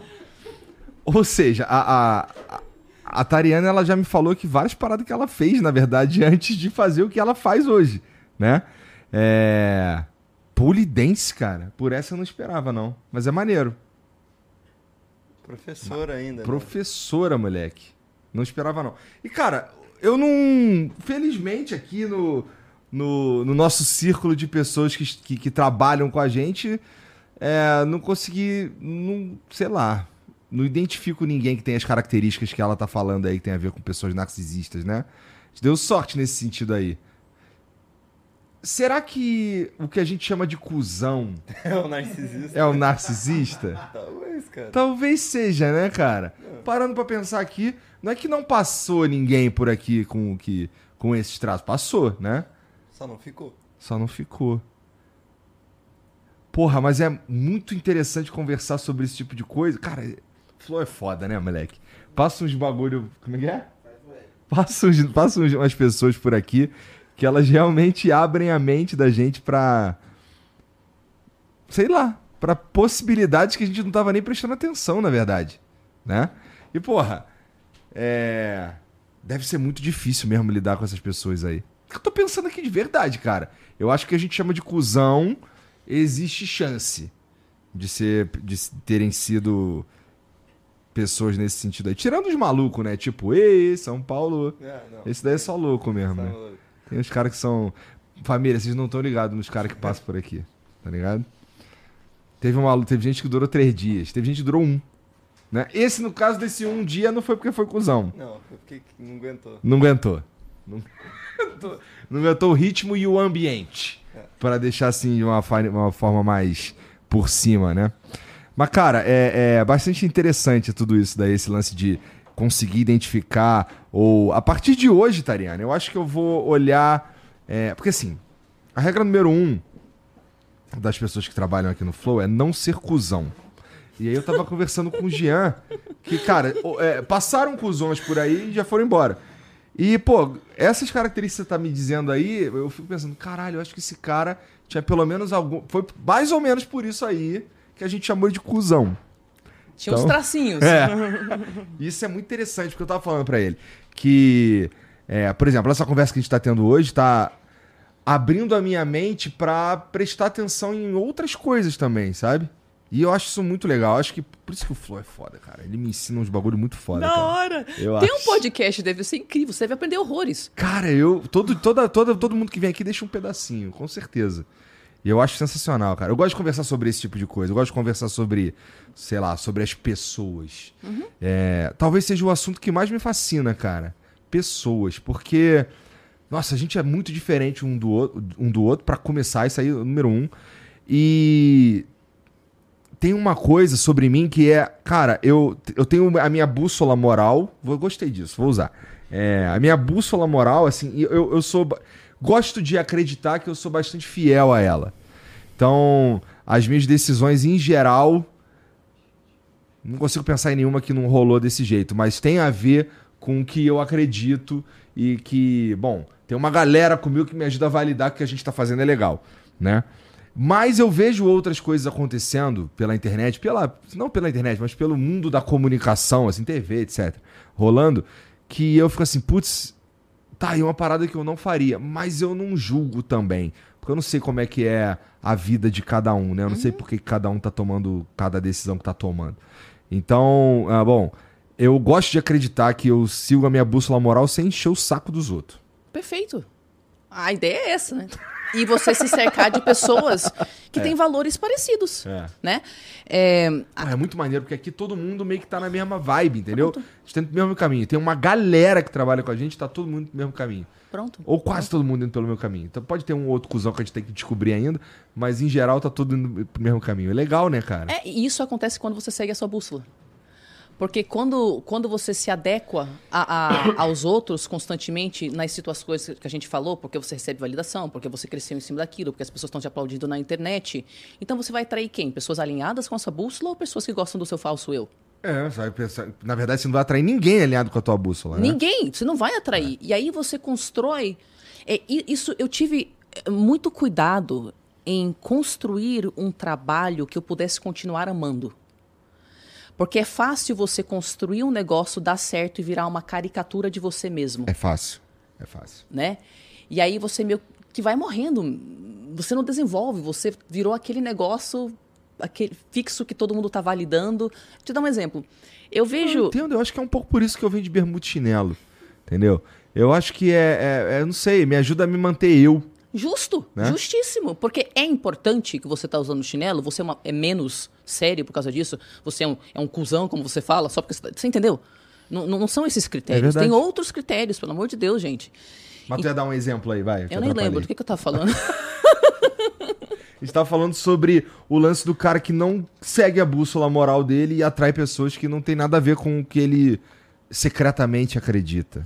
É, eu Né? realmente não lembro o que, que eu ia te falar de exemplo, Tá, tá, tudo bem. mas, mas Tu ainda, tu ainda, tu ainda, é, vamos lá, tu ainda trata pessoas num consultório? É que eu sempre tratei pela internet, né? Tá. Então, o meu consultório é online. Todas Tá. as minhas sessões com os meus, meus pacientes, desde o início, sempre foi na internet. Então, o meu consultório é- é- é Ainda faz isso? Sim, sim. Só que a minha, minha, eu tenho uma agenda fechada, não aceito pacientes novos há um ano e meio, mais ou menos. Mas eu tenho os meus pacientes que estão comigo há anos, que eu preciso continuar clinicando até para treinar outros terapeutas. Né? Eu tenho que estar lá com a mão na massa, interagindo diretamente com isso para eu ser uma boa profissional também. Esses outros terapeutas que, que, que você treina, eles participam dessas sessões, então? É, eles fazem parte de um grupo, que é o projeto de individuação, que é uma, uma- um- um- é realmente um, um estudo especializado em sobrevivente de narcisismo e narcisismo, porque não tem como separar os narcisistas dos sobreviventes de narcisistas. Então, é um processo de seis meses, onde a gente estuda eh, esses autores que eu mencionei, que são perfeitos para ajudar sobreviventes do narcisismo, porque eles falam sobre a bússola, eles falam sobre é, como identificar certos perfis de manipulação. Eles falam como, como reaver sua, sua saúde mental. Eles falam sobre como um sistema funciona. Por quê? Tem um cara excelente chamado uh, Murray Bowen, que eu gosto muito, que estudou famílias inteiras. Aí ele pegava famílias e colocava elas num ambiente onde a família inteira poderia ser observada durante meses ou um ano. E ele fez isso com famílias que tinham um paciente psicótico, ele fez isso com famílias neuróticas, e ele conseguiu observar, através desses anos de estudo, famílias, não só famílias, grupos, ou seja, aqui também vocês têm um grupo, funcionam como uma unidade. O que isso significa? No mesmo grupo, onde uma pessoa se torna mais dependente, outra automaticamente se torna mais independente. Onde uma pessoa se torna mais histérica e emotiva, outra automaticamente se torna mais obsessiva e, e restrita nas suas emoções. Onde uma pessoa se torna incapaz de tomar decisões, outra pessoa se torna a pessoa que toma todas as decisões. Tá. Então, é, Puta, mas existem outras configurações também. várias, Por várias exemplo, configurações. ó, é, um casal, por exemplo, que tá, funciona bem. Tá to- se eles estão bem, os dois estão bem. Se um desregula, o outro vai pro espaço também. É, né? é. E precisa que os dois estejam bem para que tudo funcione bem, né? Porque as pessoas funcionam. Quando elas têm relações íntimas umas com as outras, elas começam a entrar na vibe uma da outra.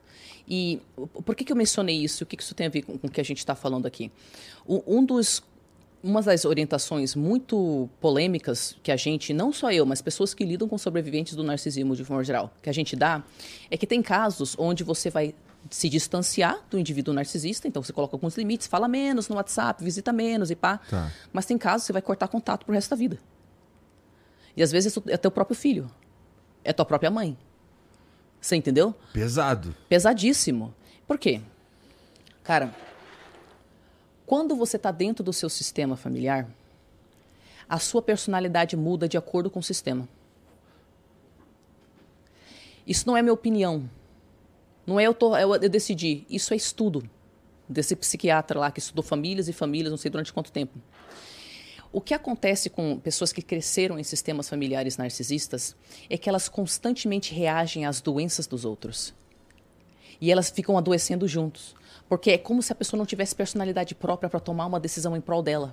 Então a pessoa entra no- no- no- na dinâmica e pode ser um relacionamento, pode ser um sistema familiar, pode ser uma empresa que tem algum narcisista no topo, alguma coisa assim. A pessoa entra e ela tem a, a- a impressão de que ela não tem mais personalidade. E é porque literalmente o grupo começa a- a influenciar o comportamento dela. E por isso que em casos extremos, onde se eu tenho contato com um grupo, eu desmorono de tal forma que eu regrido vários anos no meu desenvolvimento psicológico. E eu entro em depressão, eu começo a ter síndrome de pânico, e começa tudo aquilo, tudo aquilo, tudo aquilo, tudo aquilo, tudo começa, começa, começa, começa, começa. A pessoa não sobrevive à influência do sistema do grupo. Em, em alguns casos extremos, a gente orienta a pessoa. A gente não pode falar para ela o que fazer, mas ela mesma quer cortar contato. Porque ela vai se curar de tudo, ela não vai se curar, mas ela não vai estar, não vai se curar só se distanciando, ela tem que fazer tratamento, ela tem sequelas, não é? Mas ela não vai estar lá.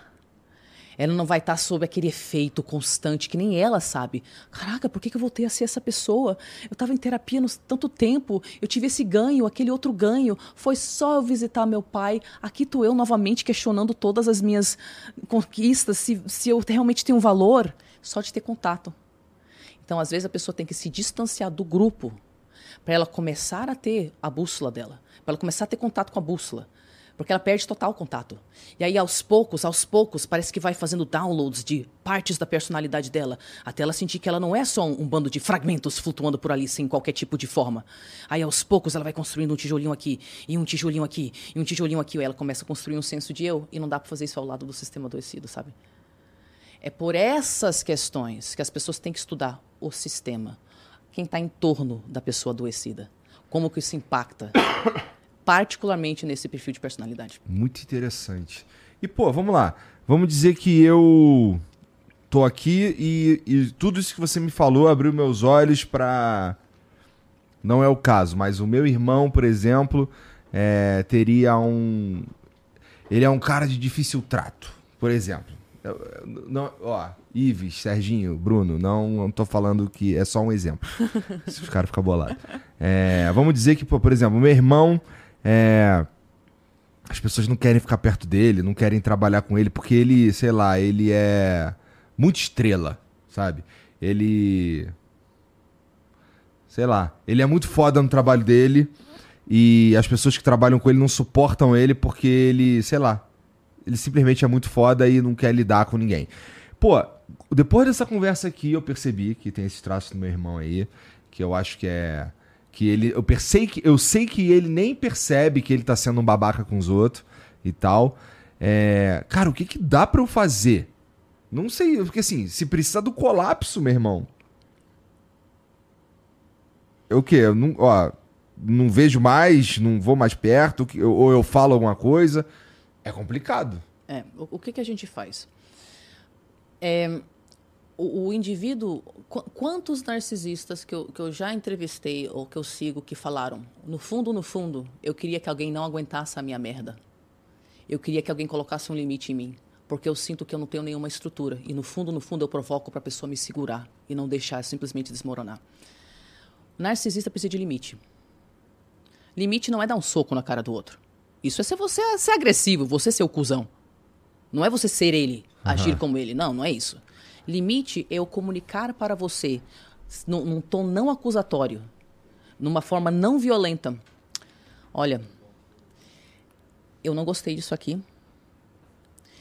É, semana passada, quando estava a situação oposta, você não gostou. Não faz sentido você sentir que você pode colocar esse limite nos outros, mas você tem direito de fazer o que você quiser. Eu não vou aceitar isso aqui. Mas não sei o quê, blá, blá, blá, blá, blá, blá, blá, blá, blá. Xinga, xinga, xinga, chia, chia, chia, fica puto, joga não sei o quê, grita, né? E eu... Por que, que os sistemas sucumbem ao narcisista?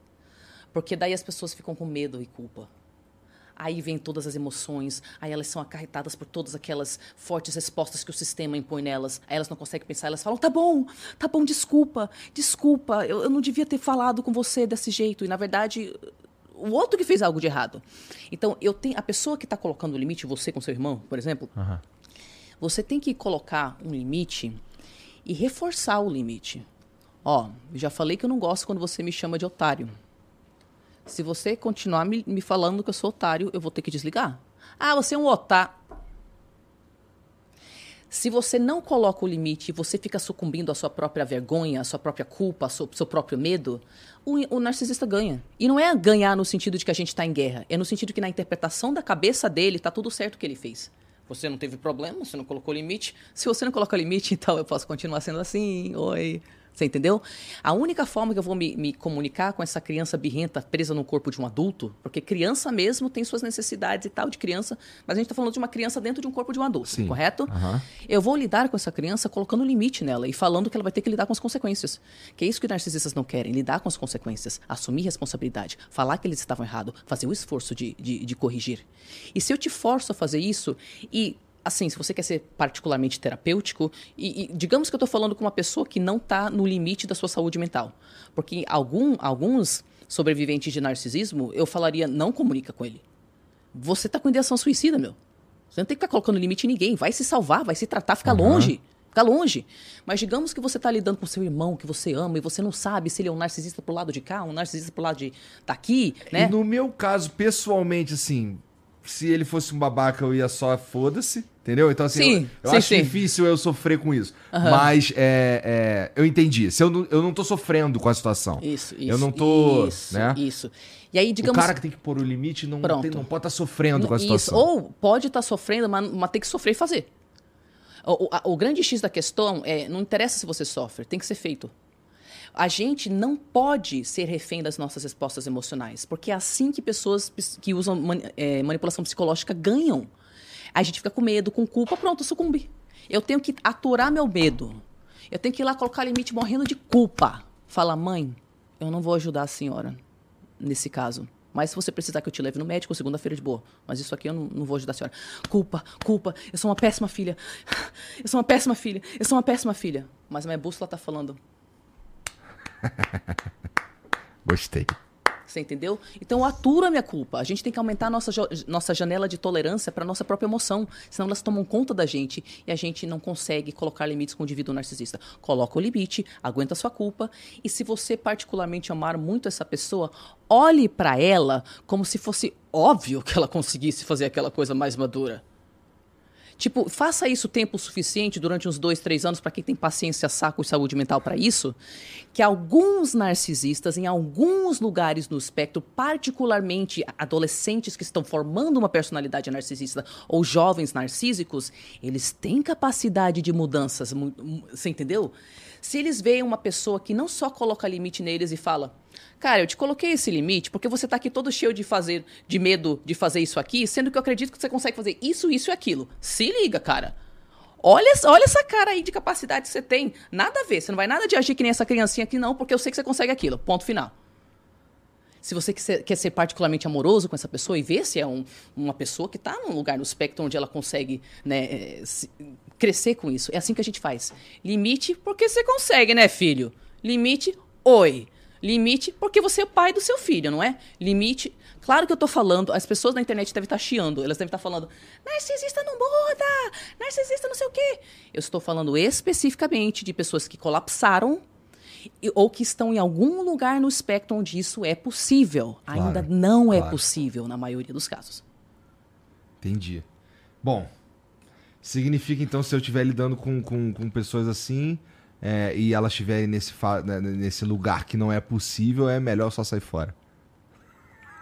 é meio merda isso, né? É meio triste, né? Porque às vezes você se identifica de verdade com alguém. Que você, sei lá, se tornou amigo talvez você não tenha se tornado amigo da pessoa de verdade também, né? Como você falou. É, tem isso também, né? É. Tem isso também. O, o, é assim, cara, tá sofrendo? Não tem saúde mental mais? Vai te proteger. Vai te proteger. Você entendeu? É, porque você só vai adoecer ao lado dessa pessoa. Não tá sofrendo? Tem alguma razão prática para essa pessoa existir na sua vida? Coloca limite. Distancia. Não reage às provocações. Fala, ah, isso aí, cara continua assistindo televisão, liga o podcast, você entendeu? Administra o contato, mas muitas pessoas entram em contato falam assim, tá, então, é, a minha esposa é narcisista, diagnosticada, e eu só queria saber como que eu posso conviver com ela sem sofrer? Cara, sem sofrer eu não, não, não sei te falar. Sofrendo, mas sofrendo um pouco menos, eu consigo te ajudar. E de que forma que a gente sofre um pouco menos? Se a gente tem que ter contato com o narcisista.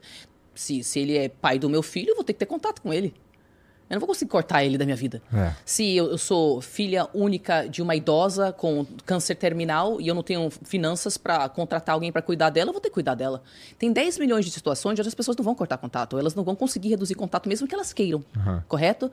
Então, se você tem que conviver, então, porque eu sou teu amigo, eu vou te falar aceita. Sabe o que frustra? É o pensamento de um dia ele vai me enxergar. Não, ele não vai. Porque ele não está fazendo terapia para isso, ele não reconhece o narcisismo dele, ele não está mostrando atitudes concretas duradouras que melhoram ao longo do tempo. Então você está no mundo de fantasia porque você queria muito amar e ser amada por esse cara. Então você fica lá no mundo de fantasia, mundo de fantasia, mundo de fantasia. E eu falo para essa pessoa: mas qual é a razão que você tem para acreditar que ele vai te enxergar, que ele vai melhorar, que ele vai pedir desculpas, que ele vai falar: agora eu, eu sei que você está certa, né? Que ele vai te validar? Ai, nenhuma. Então por que você está me falando isso? Ai, porque dói. É, mas dói mais o quê? Você esperar o que é impossível ou você entender, hum, já que eu sou financeiramente dependente desse cara e não vou conseguir me libertar durante os próximos tempos, acho que eu vou aceitar que é isso. Se você tem que conviver com um indivíduo narcisista, então você tem que ir pelo caminho da aceitação. Porque você sofre menos. Como dói você ir para o seu pai e falar: fiz o que meu pai queria, ele vai me validar. Aí ele chega lá. Nossa, até o vizinho fez melhor. E ele tem 10 anos. você entendeu? E aí, tipo, você fica lá, pô, eu tava com a expectativa de que ele ia me validar. O que dói é a expectativa. Então, se você tem que lidar com o narcisista por qualquer razão, mata a expectativa. Mata a expectativa, preencha a sua vida de outras formas. Passa muito tempo fora de casa, tenha outras relações com pessoas saudáveis. Faça aquele curso de pintura que você estava querendo fazer, que você foi morrendo por dentro e achou que você não podia fazer, porque, ai meu Deus, quem sou eu para fazer pintura? Vai fazer pintura, vai comprar aquela roupa, fazer não sei o que com o seu cabelo. Se é financeiramente dependente dele, vai continuar? Então é isso aceita, passa menos tempo ao lado do indivíduo, não tenha nenhuma expectativa, não reage às provocações dele e preencha a sua vida de todas as belezuras que você puder de outras formas. Faz sentido. Talvez seja a melhor maneira de encarar mesmo. Mas vamos lá, é, as pessoas que as pessoas que chegam lá, os, os teus, as pessoas que você trata, é, nesse grupo de pessoas também tem narcisistas ou somente é, os que estão em volta? Narcisista também. É. Já, já faz anos que todo grupo que eu tenho para sobreviventes de narcisistas, especificamente sobreviventes de sistemas familiares narcisistas, tem algum narcisista. Um, dois, três. Já é mais comum. Porque eu também. Mas esses caras, eles realmente são sobreviventes desse, desse sistema. Sim, sim. E no fim são narcisistas também. Sim, por que, que eu te falei? Não tem como você eh, lidar com pessoas que vieram de sistemas familiares narcisistas e achar que não vai ter narcisista no meio. Não existe isso. Claro que vai ter. Não vai ser todos, é óbvio, nem a maioria, mas vai ter. Vai ter narcisista no meio. Então, são pessoas que vieram de sistemas familiares narcisistas e desenvolveram narcisismo. Entendi. Esse grupo que, que você atende aí, é... qual que é a média de idade? É, de 25 a 45. Tá. Tá. Então é uma galera que já passou, por exemplo, da adolescência, aquela outra fase que você falou que era possível você dar uma moldada, não sei o quê. É uma galera que já tá mesmo é, sobrevivendo à parada. Entendi, entendi. E eles chegam em você pelos teus vídeos, pelas tuas coisas do- da, da internet. Esse grupo se renova? Seja, você dá alta pra alguém? É, esses grupos que eu faço são, são grupos onde eu ensino as pessoas com o que, que elas estão lidando, o que, que é a bússola interna, como lidar com os narcisistas na vida dela, como se individuar. Se individu- individuar significa que você segue a sua bússola interna independente da pressão familiar ou do sistema, né? É, então, não, não tem um negócio de alta para o grupo, não, não, não funciona dessa forma, né? Então, o grupo tem um período de tempo, são X semanas ou X meses, depende do grupo, e a gente faz aquele processo. Aí, às vezes, alguns pacientes, alguns clientes vêm para outros grupos e continuam seus processos, fazem dois, três, quatro, cinco vezes o mesmo programa, tem isso também, né? Mas nesses grupos não tem essa experiência de dar alta para alguém. Tá. O, o grupo se É- é encerra. um- ele tem um tempo. Isso, exatamente. Entendi. É tipo um curso. Isso, isso. Entendi. Tá. Mas é. Sempre foi assim? Ou, ou era um sistema. Porque, por exemplo, eu já fui no psicólogo. E aí no psicólogo a gente previa lá tantas sessões e tal. E ao final daquele período ali a gente conversava, se estava tudo ok, não sei o quê. Volta aqui depois pra gente só conversar de novo, mas é isso.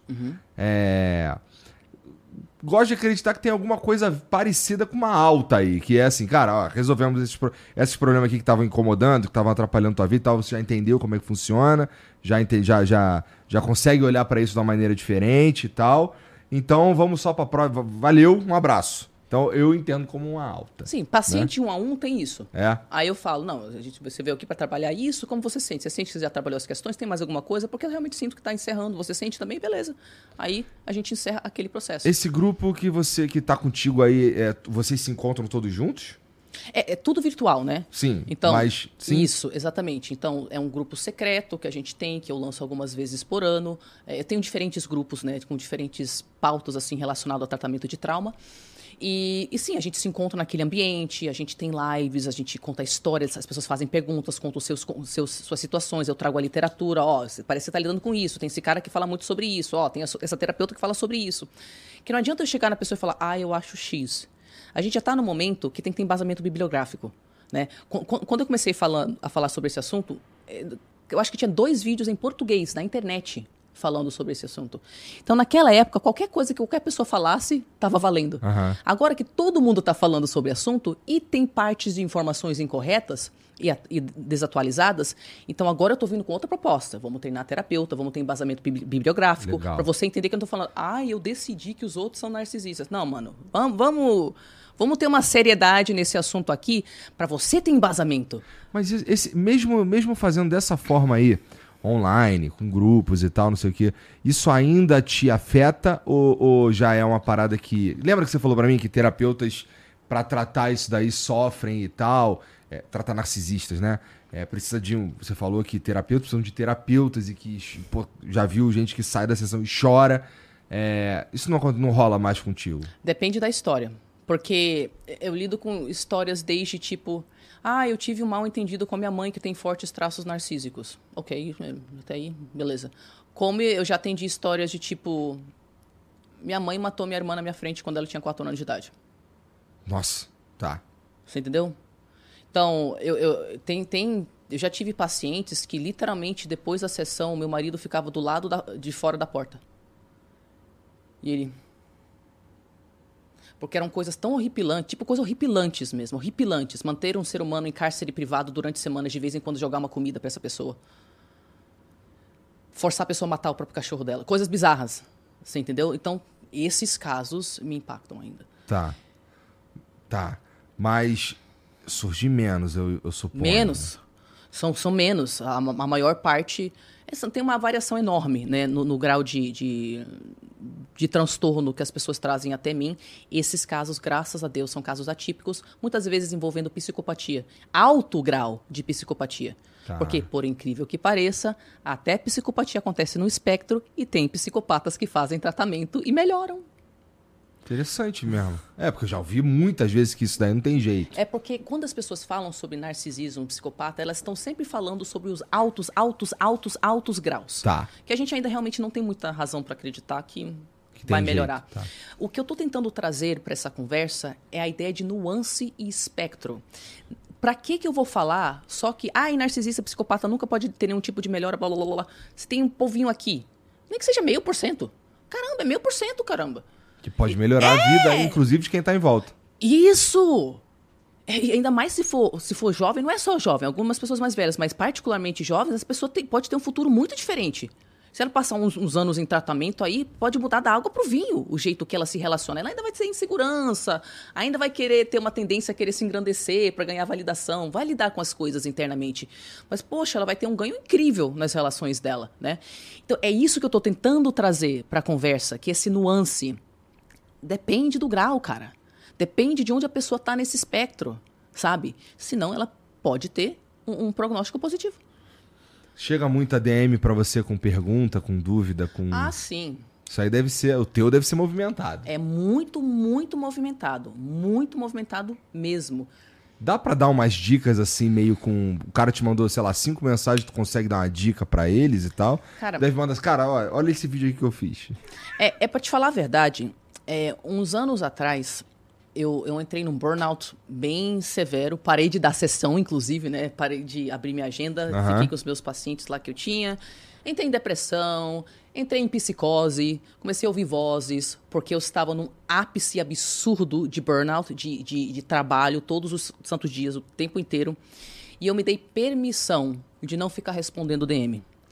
Eu, eu tenho uma equipe para isso, para orientar as pessoas aonde for possível, mas não dá para eu ficar o dia inteiro recebendo é, os relatos mais complexos, sabe? Mais profundos, que você vê que aquela pessoa precisa de todo um, um tratamento, todo um, todo um cuidado para lidar com aquilo e falar, ai, ai, melhoras.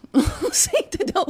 Então, então eu, eu não fico realmente respondendo as DMs. Não é legal para minha saúde mental.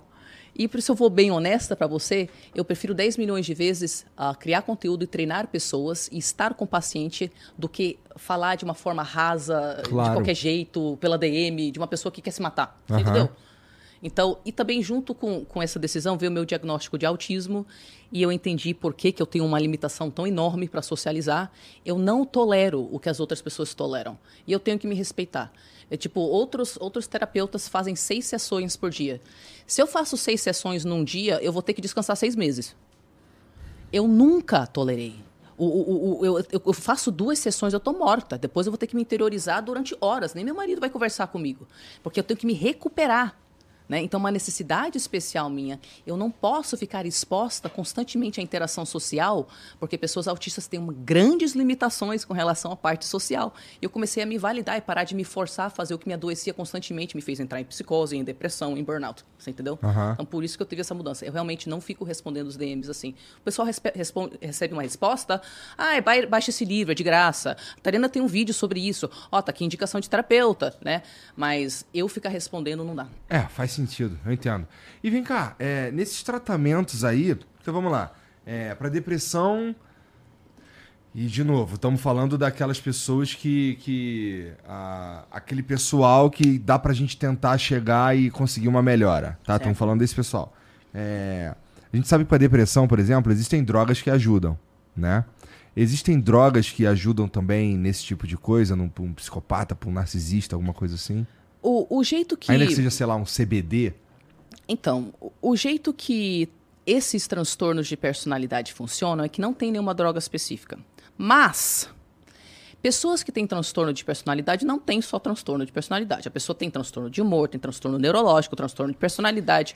É, é, ninguém chega a ter um transtorno de personalidade super saudável das outras formas. Tá. Então, você vai pegar uma pessoa lá, ah, tem transtorno de personalidade narcisista, também tem TDAH, viu? Pessoas que têm TDAH, dependendo da pesquisa, tem 10 a 25 chances mais. É, 10 a 25 vezes mais chance de ter transtorno de personalidade narcisista. Hum, então trata o TDAH, vamos ver se isso ajuda. Né? Então a pessoa pessoa trata o TDAH dela, que ela pode ter, ela trata a depressão dela com algum medicamento que ela pode ter, mas a personalidade dela, que é o núcleo de eu não valho nada, eu sou o melhor, eu não valho nada, eu sou o melhor, eu não valho nada. Eu sou essa é a experiência interna do narcisista. Aquilo a pessoa continua sentindo, não tem um medicamento para isso, tá. entendeu? Isso é terapêutico, isso é tratamento. E assim, você fez uma pergunta interessante. É, uma das. Aqui é bem polêmico tá. o que eu vou abrir para você, inclusive ilegal. Tá? Mas, tá. mas, mas já que você perguntou. Uma das narcisistas que eu entrevistei, a Tessa da, do canal Spirit Narc, o colapso dela foi interessante. Ela usou psicodélicos. Ela foi lá tomar um shrooms, um cogumelinho lá. Ah, dependendo de onde ela tá, é legal, né? E aí, o psicodélico mostrou para ela o falso eu dela. E mostrou para ela o que estava por trás do falso Nossa. eu dela. Aquele... Foi aí que teve o colapso. Aí ela pensou: Caralho. Não, tudo bem, tudo bem, tudo bem, amanhã tá tudo certo, amanhã eu volto a ser grandiosa. Não, tudo bem, tudo bem, essa vergonha avassaladora, essa vontade de matar, tudo bem, tá tudo certo, amanhã eu volto. Acordou, continuava na bad, na, na bad trip lá. Não, não, amanhã eu volto. Ela ficou 11 meses numa bad trip constante. Numa bad trip constante que a psique dela falou: Eu não vou deixar voltar, vou deixar você voltar a ter um falso eu. olha só o que você é quando você colapsa, olha quando você colapsa. Pô, mas será que isso é saudável também? Então, não. não é, é, que ela não ficou. É por isso que eu falei, isso é muito polêmico. Uhum. Gente, pelo amor de Deus, narcisistas não saiam tomando psicodélicos. É, de Deus, Ninguém é. tá falando isso, é. não é isso. É que você falou de medicamento, uhum. né? É, claro que ela não ficou tomando, não é isso. É que ela teve uma bad trip que durou 11 meses né? Que ela ficou entrando e saindo da bad trip. É, mas fez ela entrar em colapso por tempo suficiente para perceber. Hum... Talvez eu precise de um tratamento. Exatamente. Agora, por que, que eu mencionei isso? Eu entrevistando ela, é, o, o, o, o, que, que, é, o que, que droga faz? Droga te permite acessar outros estágios de consciência. É verdade. Correto? O que, que é um transtorno de personalidade? O transtorno de personalidade é o seguinte: eu, numa idade muito cedo, senti uma dor muito, muito, muito grande. Eu tenho que me proteger. Hum, qual vai ser a minha defesa? Ah, a grandiosidade. Eu tenho uma muralha. Nada penetra. Nada penetra. Aquele narcisista que eu falei, não, mas eu só acredito em coisa que eu já vi. Se eu não, se eu não entendo, então não funciona. Eu tô aqui dentro, nada entra, nada entra, nada entra, nada entra. Tem uma parte da personalidade da pessoa que pode sentir empatia, mas ela não sabe, porque nada entra. Aí o psicodélico. Puf, puf. Nossa, isso é empatia? Nossa, é assim que uma pessoa sente quando ela sente culpa? Eu tô sentindo culpa pelo que eu fiz com você. Nossa, culpa é horrível. Nossa. Então, é assim que uma pessoa sente. Eles, eles acessam as emoções que estão bloqueadas para a personalidade deles há muitos anos. E por isso que eu estou mencionando a questão do psicodélico. Muito interessante. Porque se você só usar de um jeito doido, né? Você vai ter uma bad trip de 11 meses. Mas eu penso não vão tomar psicodélicos de forma doidada. Isso. Só deixar muito claro, gente. Sem tá? ayahuasca. Oi, oi. Eu penso que para estruturas de personalidades tão rígidas que não conseguem acessar aspectos inteiros das, das próprias experiências, psicodélico usado em em, em, conjunto com tratamento terapêutico uhum. de uma pessoa que entende do transtorno e do psicodélico, vai que futuramente pessoas consigam acessar esses aspectos de sua personalidade e ir tratando. Por que, que eu mencionei isso também? Tem alguém estudando isso, Tari? Cara, um, tem o microdosing, né? As microdosagens que o pessoal está uhum. começando a, a, experimentar, ver como é que funciona. Mas as pessoas que eu vejo que estão usando isso para transtorno de personalidade são pessoas que têm transtorno de personalidade. Tá. E por isso que eu falei de uma forma ilegal, de uma forma não sei o quê. Por exemplo, eu estou em contato com um, um casal que um tem transtorno de personalidade narcisista, um perfil predominante, predominantemente grandioso. Ela tem transtorno de personalidade borderline, eles são americanos, é, com, com forte uh, aspecto de narcisismo oculto. E os dois usam psicodélicos. E eles entraram em contato comigo justamente por causa disso. Olha, a gente segue a Tessa, ela fala sobre os psicodélicos, a gente queria conversar com você a respeito das experiências que a gente teve. Aí eu fiz uma ligação com eles, né? E a gente ficou horas conversando lá. Não vão tomar psicodélicos de uma forma doidada, pelo amor de Deus. Ficou claro, eu acho. Ficou claro, gente. Tá bom. É, inclusive, algumas das substâncias eu acho que são ilegais, né? Eu, não- eu não conheço dessas drogas mais pesadas, assim. É, e eles foram lá descrevendo como é que foi a primeira sessão, a segunda sessão. E, honestamente, tudo que eles falaram está dentro da bibliografia. Você pode ativar uma parte da sua consciência que você normalmente não acessa. Narcisistas estão ligados a um bloqueio contra as próprias emoções. O que você falou, que uma parte sua que tinha 5 anos de idade brotou para você e começou a falar assim, existe. Tem um tratamento para trauma chamado sistemas internos familiares, onde eles falam exatamente que a gente fica com subpersonalidades que representam diferentes momentos da nossa. Da nossa... Porra, Tudo que que eles falaram tem embasamento bibliográfico. É que eles não sabiam que tinha. Aham. Porque eles foram fazendo, né? Sem acompanhamento nenhum. Isso. Do jeito que não é pra fazer, viu, Isso, família? do jeito que não é pra fazer. E, tipo, inclusive o cara foi lá ser diagnosticado de novo, os, os terapeutas dele. O que aconteceu com você? Por que, que você tá diferente?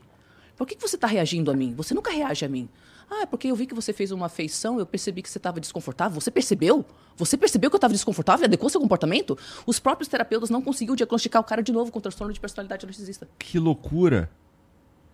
Porra, mas isso parece ser muito legal. Um puta case, eu acho, assim. Que Puta case, mas é aquilo. devia ter alguém estudando isso daí. Não é. Então, tem, tem situações. Eu, eu penso assim, eu não sei como é que você pensa sobre isso. Se eu, se eu quero me especializar num assunto, eu quero, eu quero ajudar pessoas que lidam com narcisismo. Seja porque elas lidam com narcisistas ou porque elas estão se, se percebendo fortemente narcísicas, né? Não, não dando uma de, ah, eu curo narcisistas, tá? Ninguém cura psicopata, ninguém cura narcisista. Não é isso. A gente está falando de lugares, lugares e pessoas onde tem possibilidade de, de melhoria. Mas se eu estou tratando isso aqui, e é um assunto mega tabu, que os próprios profissionais falam coisas que, tipo, não é legal falar e narcisista tem, tem que tudo morrer. Apesar de que eu entendo a dor das pessoas, você entendeu? Então, quem, aonde que eu vou achar essas informações se a maior parte da própria academia não, não presta atenção nisso? Os narcisistas. De uma forma informal. do- eles, eles estão formando grupos de apoio uns para os outros. E eles estão se ajudando. E eu sei que isso parece louco. Louco. É, tipo, Parece louco. e eu só tô te falando isso porque tô- porque eu tô em contato com essas pessoas há anos. Acompanhando. e Nossa, será que isso é assim mesmo? Eu não tô te falando que a gente tem um tratamento para a pessoa se curar. Não é isso que eu tô te falando. O que eu tô te falando é que grande parte do trabalho sendo feito em prol de pessoas que lidam com isso está sendo feito pelos próprios narcisistas. A Tessa, que eu entrevistei, ela apareceu no periódico mais antigo do mundo, que é o Scientific American, que tem 150 anos de história, se não me engano. E por que, que eles foram entrevistar uma narcisista que tem 2 mil inscritos na internet? Porque o que ela fala sobre narcisismo é mais atualizado do que a literatura. Isso me soa como um puta absurdo, que tem a ver, talvez, com o que você me falou antes de a gente começar a conversar, que é. Esse é um assunto muito tabu. Agora, eu não consigo entender. Eu não sei por que que é um assunto muito tabu. Por que, que é um assunto muito tabu? Porque me parece, sei lá, um transtorno que a gente devia estar estudando. A razão que é um assunto tabu é, tem algumas razões. Primeiro que pessoas que lidam com narcisistas querem matar os narcisistas, né? Então, o nível de dor que a gente de raiva, de, de, de- a gente se sente tão trouxa por não ter percebido as manipulações psicológicas. Então, tipo, você vai, a as pessoas que buscam de forma geral o tratamento são as pessoas que lidam com os narcisistas. É mais recente os próprios narcisistas buscarem o tratamento. Então, imagina uma pessoa tá buscando o tratamento que ela lida com alguém, sei lá, ai, mas vamos tratar o narcisismo. Ela vai interpretar que você tá cuspindo em cima da dor dela, criando um mundo de fantasia onde agora narcisistas se tratam e se curam, né, Tariana? Se liga, você entendeu? Então, por um lado, tem raiva das vítimas. Tá. Tipo, não- elas não têm nenhuma razão para acreditar que tem nenhum tipo de melhoria para quem quer que seja. E eu sei que elas não têm, porque elas não viveram essa melhoria. Eu estou falando com, com pessoas que lidam com isso diretamente, que têm esse transtorno, estudando, treinando pessoas. Eu estou muito dentro do assunto. Por isso que eu tenho acesso a certas informações. O outro lado, de por que, que isso é tão polêmico, é porque é o que eu te falei no início. Ah, e você tem um filho autista? Claro, estude o transtorno do seu filho para se encaixar melhor e entender como é que ele funciona. Um marido bipolar? Estude o transtorno do seu marido para você entender melhor. O que? Mãe narcisista? Você é uma péssima filha. Não pode falar assim da sua mãe, sua mãe sofreu. Então, falou mãe, pai, família, no- já não tem papo. Para todos os outros transtornos, qualquer, qualquer profissional vai te falar: ah, essa pessoa com quem você lida intimamente tem esse transtorno, pode ser interessante você estudar que o autismo pode até parecer narcisismo, mas é que na verdade autismo funciona assim, assado. Putz, cara, por isso que a minha irmã Tariana vive focada no mundo interno dela e não quer socializar. Eu estava levando pro lado pessoal. Poxa, agora que eu estudei autismo, minha irmã, por exemplo, que tem um marido super dotado, uma criança super dotada, e uma, uma outra irmã autista e uma outra TDAH, coitada dela. Tipo, pô, eu vou lá estudar, né? Que a Tariana é meio esquisita, né? Então a pessoa estuda porque ela quer interagir melhor comigo, ela quer ser uma irmã melhor. Entendi. Mas você lida com o narcisista, ah, não, não, não, não, você tá, tá diagnosticando terceiros, mas ele não tá buscando tratamento. Eu, tô, eu tenho bibliografia, tem embasamento, eu lido com essa pessoa há 50 anos. Eu tô estudando os conteúdos dessa profissional, daquele profissional, há 5 anos. Não, não, não, não, não, não. Não pode falar que os outros são narcisistas. Porque sua mãe sofreu. Porque seu pai não sei o quê. Cara, eu não quero falar mal da minha mãe, eu só tô te falando que eu tô lidando com manipulação psicológica e assim tá sendo difícil eu me conectar com a minha bússola interna, me ajuda.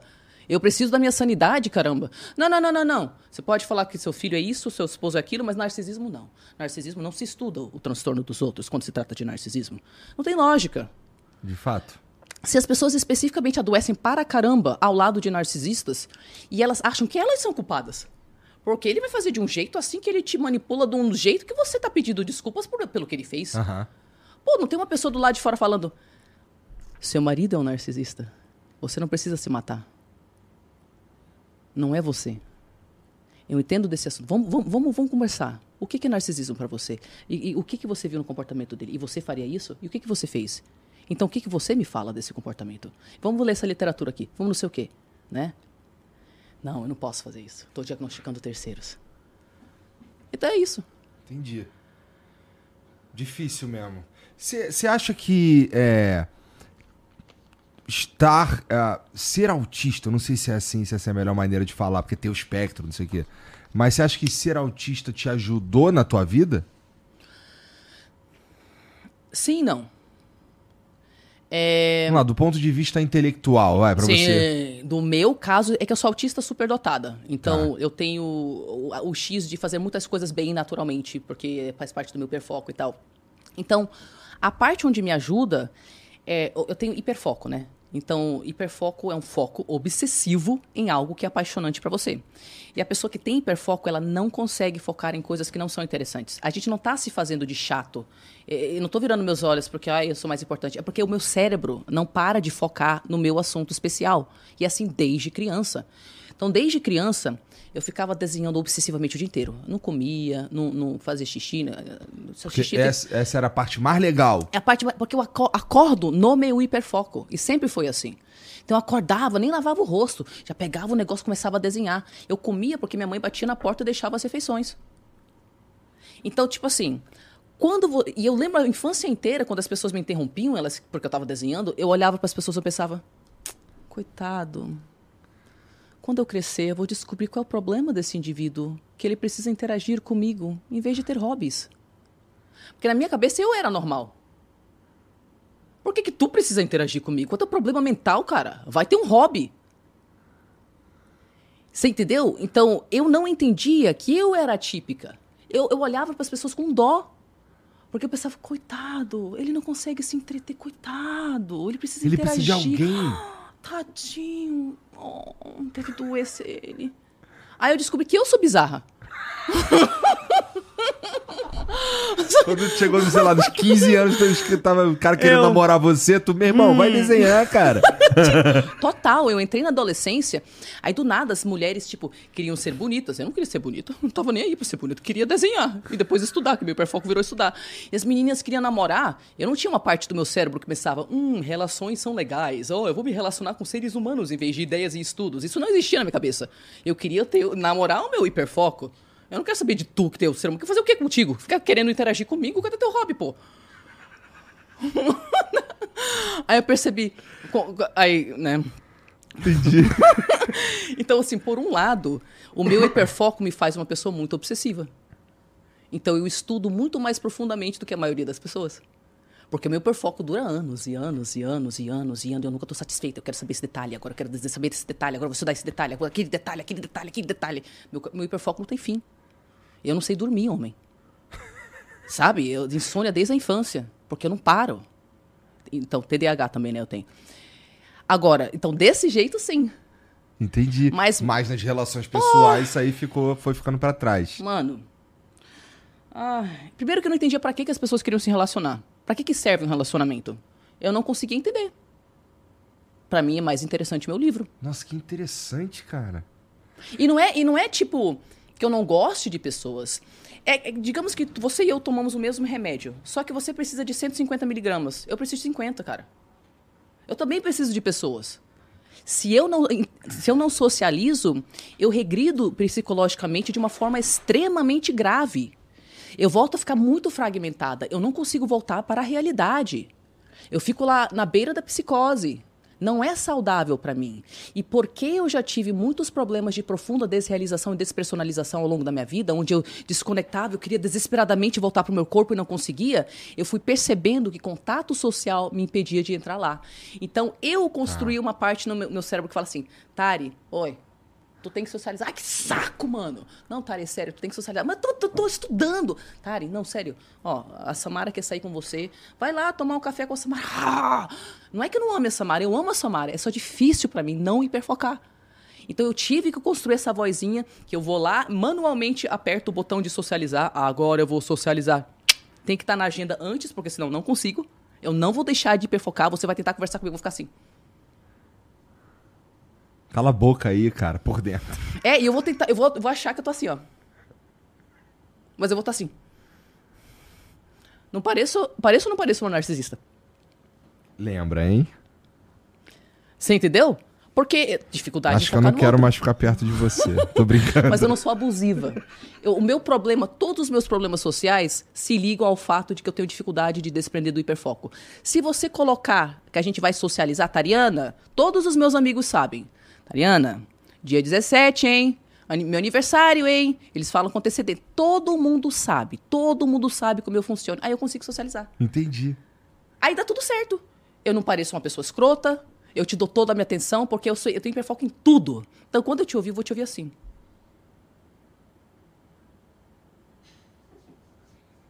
É pra eu falar? Você pode falar até amanhã. Ao longo da minha vida, as pessoas me contavam as histórias mais profundas e depois elas falavam: Nossa, eu não sei porque eu te contei isso, eu não contei nem pro meu psicólogo isso. Mas é porque você, quando você tá focado em ouvir, você é uma excelente ouvinte. Isso. Porque eu entro em hiperfoco para tudo, inclusive para te ouvir. Mas eu preciso de estar na agenda, entendeu? me fala para conseguir escrever na agenda. Parece uma vantagem competitiva em alguns aspectos da vida, mas uma puta desvantagem em outros, né? E aí no fim ficar na média, É, então. né? Eu- eu- o, o interessante da dupla excepcionalidade que é eu tenho a superdotação, mas eu tenho o autismo e o TDAH.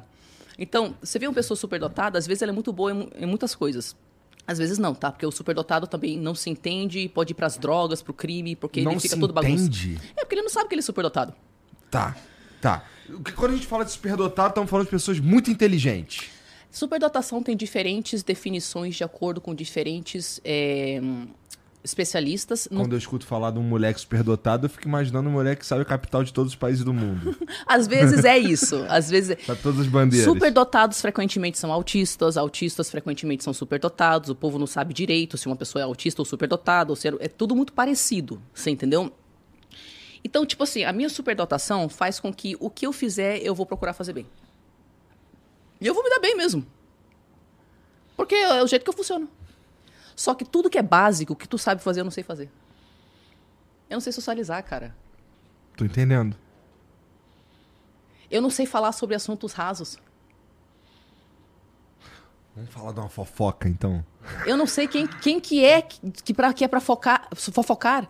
Porque olha só meu cérebro. Desde, desde criança eu penso, nossa, como as pessoas são insuportáveis, só ficam falando mal umas das outras. Não é que as pessoas são insuportáveis e falam mal uma das outras. É que elas têm um aspecto social que meu cérebro não tem. Então eu não tenho interesse em saber, de nem interagir ou saber da vida dos outros. Então fofoca não me interessa, não é porque eu sou moralmente superior. É porque o aspecto de me interessar por questões sociais não tem no meu cérebro do Aham, mesmo jeito. Então eu não, eu não sou capaz de fofocar. Eu não sei o que está acontecendo na televisão, não assisto desde 1999. Por quê? Ela faz parte do meu hiperfoco? Não, então eu não foco nela. Tudo que está acontecendo no mundo, a não ser que seja uma pandemia, não sei o que é, tá no meu hiperfoco? Não tá, então não sei o que está acontecendo. É, Tudo que nesse todo caso mundo é uma sabe, puta desvantagem, né? Entendeu? À- Às vezes eu acho que é até uma vantagem. Eu acho que o pessoal que sabe de tudo que está feliz, acontecendo. assim, é, eu- dá eu- pra ser, dá pra ser, Exatamente. é. Eu tenho muito mais saúde mental. Eu nunca conheci uma pessoa na minha vida que está sempre ligadaça nas maiores tragédias do mundo e tem uma vida que eu admiro. É. Eu acho, inclusive, que, vamos lá, se a gente trouxer pra, pra como tá funcionando a sociedade hoje com as redes sociais, é, eu acho que presença demais nas redes sociais é, é, é motivo pra você ficar dodóizinho. Assim, do sentido de Total! ficar cansado e, de, sei lá, de projetar umas paradas que não são verdade, né, o tempo inteiro. Então, por isso que, assim, é, eu tenho orgulho de dizer que eu sou ruim com o celular. Em geral, não sei nem onde tá, sabe? Então, assim, não, mesmo assim, eu trabalho com internet, né? Aham. Então, assim, é, eu sei do que eu preciso saber porque, graças a Deus, tem uma galera comigo, assim, que eles se preocupam em me dizer o que eu preciso saber, tá? É. E, e tem coisas que eu realmente quero saber. Eu, é, vamos lá. É, eu não tô muito interessado em saber que, é, não sei quem, um casal X se separou. Não tô muito interessado em saber isso. Tô interessado em saber o que, que tá acontecendo no, lá em Israel e na faixa de Gaza, entendeu? E lá na, na, na Palestina. Eu tô interessado em saber é, que agora a gente, quando for comprar um bagulho no AliExpress, a gente vai pagar 90% de imposto, entendeu? Esse tipo de coisa eu tô interessado em saber, mas lance de ficar postando eu, sei lá, no almoço que eu fui, cara, esse não sou eu e eu tenho orgulho disso, É nóis. sabe? Essa pessoa não sou eu. Eu tava respondendo um stories depois de oito anos de, de, de YouTube. Alguém entrou em contato. Tari, já te passou pela cabeça que às vezes as pessoas querem ver teu rosto? Porque eu sempre respondi em texto, né? Justamente pra não me expor. Aí eu. Não, não tinha passado pela minha cabeça que você queria a pessoa e não a informação. Porque eu quero a informação. então eu comecei a fazer Reels. Eu entendo o que você tá falando, cara. Por exemplo, eu vou procurar um tutorial de alguma coisa na internet, os caras ficam chocados comigo, porque eu gosto muito mais do tutorial em texto. É óbvio, eu quero a informação. É passo A, é passo B, é passo C. Eu não quero saber que, ai, você e seu marido foram pro restaurante X. Ai, gente, eu vou contar uma coisa. Eu fui pra praia. Ai, nossa, tédio, tédio, tédio, tédio. E não é porque a pessoa é um péssimo ser humano por falar da vida dela. É que eu tenho uma cabeça técnica. Desde que eu era criança, eu ia para a biblioteca e eu pegava livros técnicos. Como construir não sei o quê. Estudando a mente do psicopata, que desde criança eu estudava. Eu, as- os únicos livros que eu li na minha vida de literatura, eh, romance, foi porque eu fui forçada quando eu ia para a escola. Porque o meu cérebro quer saber como as coisas funcionam. E eu sempre li coisa técnica. Então, eu. Então tu não sabe quem é o Gandalf. É, é, é, é Lord of the Rings? Alguma coisa É a ver isso, com é. Lord of the Pronto Rings? aí, ó, viu? Ah! Também eu peguei um de alto Ó, perfil. ganhei aplausos, hein? Ó, tá. Eu, pe- eu peguei um de alto perfil também, né? Agora, se eu te perguntar quem é o Samwise Gandhi, tu não vai Ah, saber. não, aí você tá demais, Também né? é Não sei quem é essa. É também do Senhor dos Anéis, né? É, esse aí não sei. Eu sei que o Gandalf é o cabelo branco, É, o né? O mago barbão. sinistrão, é. Beleza, ele é. Mas tô ele- te entendendo, tô te entendendo, assim. O, o- o- você é muito mais. Você foca muito. Quer dizer, você já falou, né? Hiperfoco. Em como as coisas funcionam e, e trivialidades não te interessam muito. Uma parada interessante que você falou, o lance da. é, não passou pela minha cabeça que as, que- as pessoas queriam ver a minha cara dando a informação. Nem passou. Vai Isso ter é meu rosto maluco. pra quê, mano? E as pessoas, não, Tari, porque nós queremos saber da sua rotina. Eu, rotina? Eu acordo e trabalho. tipo assim, né? Eu também. Então, os caras me faz stories, faz, mostra a tua vida, meu irmão. Minha vida Nossa, eu que acordo e trabalho. Chato, né? é. E como eu não tenho nenhum interesse em saber da vida dos outros, não passa pela minha cabeça que eu posso ser uma, uma figura interessante para as pessoas, né? Mas aí, enfim, deu super certo eu começar a fazer reels com o meu rosto. eu aturo me ver em câmera e bombou. É verdade. Bombou, cara. Os reels começaram a bombar. Caramba, mano, o pessoal queria ver meu rosto. Da hora. Posso fazer meu segundo xixi? Aí você vai aí. Vai lá, vai lá, Tem vai sempre lá. três. Que pira, moleque. Ah, isso daí, bom, começa a entender melhor algumas pessoas também, né, que passaram por aqui também, né, Jean? Tem uns amigos aí que são que tem esses traços aí também. Os caras com interesses diferentes, mas com os mesmos traços, né? Uns caras que gosta muito de um determinado assunto, não se interessa muito pela maioria das são desconectados do mundo físico, né?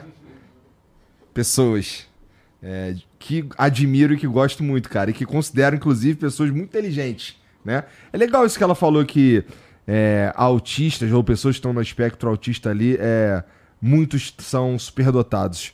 Agora, eu vou quando ela voltar, vou perguntar para ela exatamente. Eu acho que eu perguntei, mas acho que não ficou incompleto.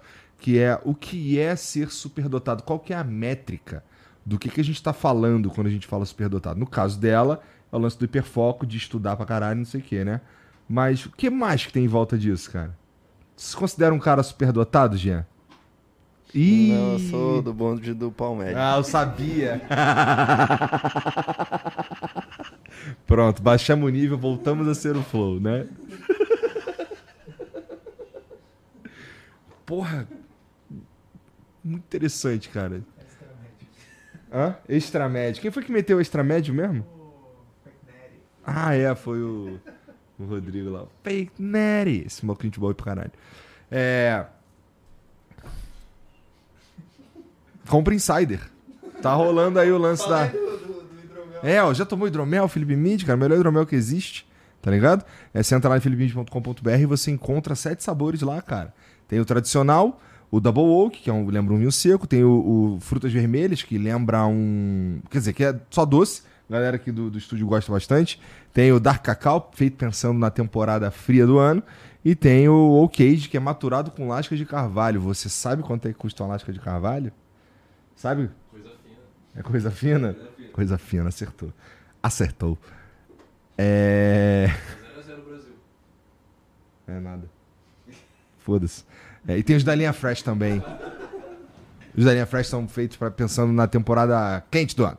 Precisa tomar bem geladão. Demorou? Então entra lá, philipmid.com.br. Se você quiser revender, se tem uma parada aí que é revender, é muito fácil também. Você faz um cadastro lá rapidinho, a galera entra em contato contigo e resolve o teu problema, tá? E para comprar e para consumir bebida alcoólica, você precisa ser maior de 18 anos. Se você entrar em philipmid.com.br, pode usar o cupom FLOW10. Demorou? É isso. Tem mensagem pra gente, Jean? Tem. Deixa eu ver. Ô, ô Tari, uma parada que ficou na minha cabeça aqui é: existem outras maneiras de ser superdotado também? Sim, tem, tem pessoas. Superdotação pode ser entendido como uma pessoa de, faz várias coisas acima da média. Superdotação pode ser entendido como a. Eu, eu me identifico com essa definição. Uma hiperexcitabilidade do sistema nervoso. Isso quer dizer que ela sente muito mais, tem muito mais atividade com relação a certas coisas. Pode ser coisas físicas, né, sinestésica. Então, eu, professora de polidense, puxa ferro, né? Tem que usar- Caralho, é verdade, cara. Tu soltou que tu era professor de polidense e isso foda-se. Não foda-se, cara. Cara, que que que- que- como é que foi isso aí, cara? Cara, isso aí foi um negócio muito louco. É, sei lá, 12. Eu, eu danço há 10 anos, né? Eu acho que uns 12 anos atrás, uma amiga minha falou: Tari, vamos ver um campeonato de polidense. Eu, oxe, campeonato de quê? Existe isso? Pois é, amiga, aparentemente existe. Eu, ah, bom, né? Aí a gente foi lá no campeonato, tava lá, nossa, as meninas são fortes. Mas até aí. Aí teve um momento místico no campeonato, onde uma atleta cujo nome é Edi Reis, eu lembro o nome dela. Ela fez um movimento chamado super inversão do ar. A barra tá aqui atrás, ela coloca as mãos assim, e ela se levanta e vai pra cima. Só na, na- na força aqui e nas costas. Ela fez uma vez, eu, uau. Aí ela já. Tu já dançava uma coisinha? não, Nada. não. Não, quando eu era adolescente, fiz aula de dança do ventre, um pouco meses, né? Tá. Mas nesse período não fazia não. Aí ela fez uma, uma segunda super inversão do ar. Uma já era incrível e eu, uau! Aí eu juro por Deus que isso aconteceu. Na terceira super inversão do ar que ela fez, o tempo parou. Toda a minha visão periférica desapareceu. Eu olhei para a barra e eu tive uma imagem de mim naquela barra. E eu me vi fazendo a super inversão do ar. Naquele segundo eu entendi que eu ia ser polidancer, que ia ser uma paixão avassaladora na minha vida. E, e que e eu, eu importei uma barra, a melhor barra que tinha, não sei o quê. Isso antes de fazer aula. Fiquei meses tentando importar barra, deu um monte de problema na alfândega, não sei das quantas. E, tipo, e eu fiquei dois anos matutando a ideia até achar as aulas mesmo lá e começar a fazer e competir. Foi um, foi um desastre, mas enfim, tudo bem. É, e foi isso. Eu tive um momento que eu me vi na barra. Eu chamo esses momentos que eu tenho de flash forwards. Porque tem flashbacks. Né? Flashback é quando você tem uma memória do nada uhum. do passado.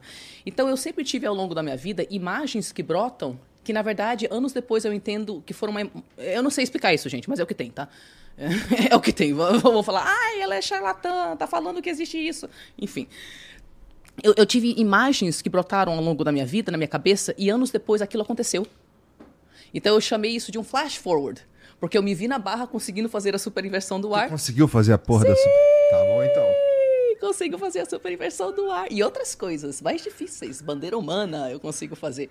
Com espacate, não com as pernas esticadas.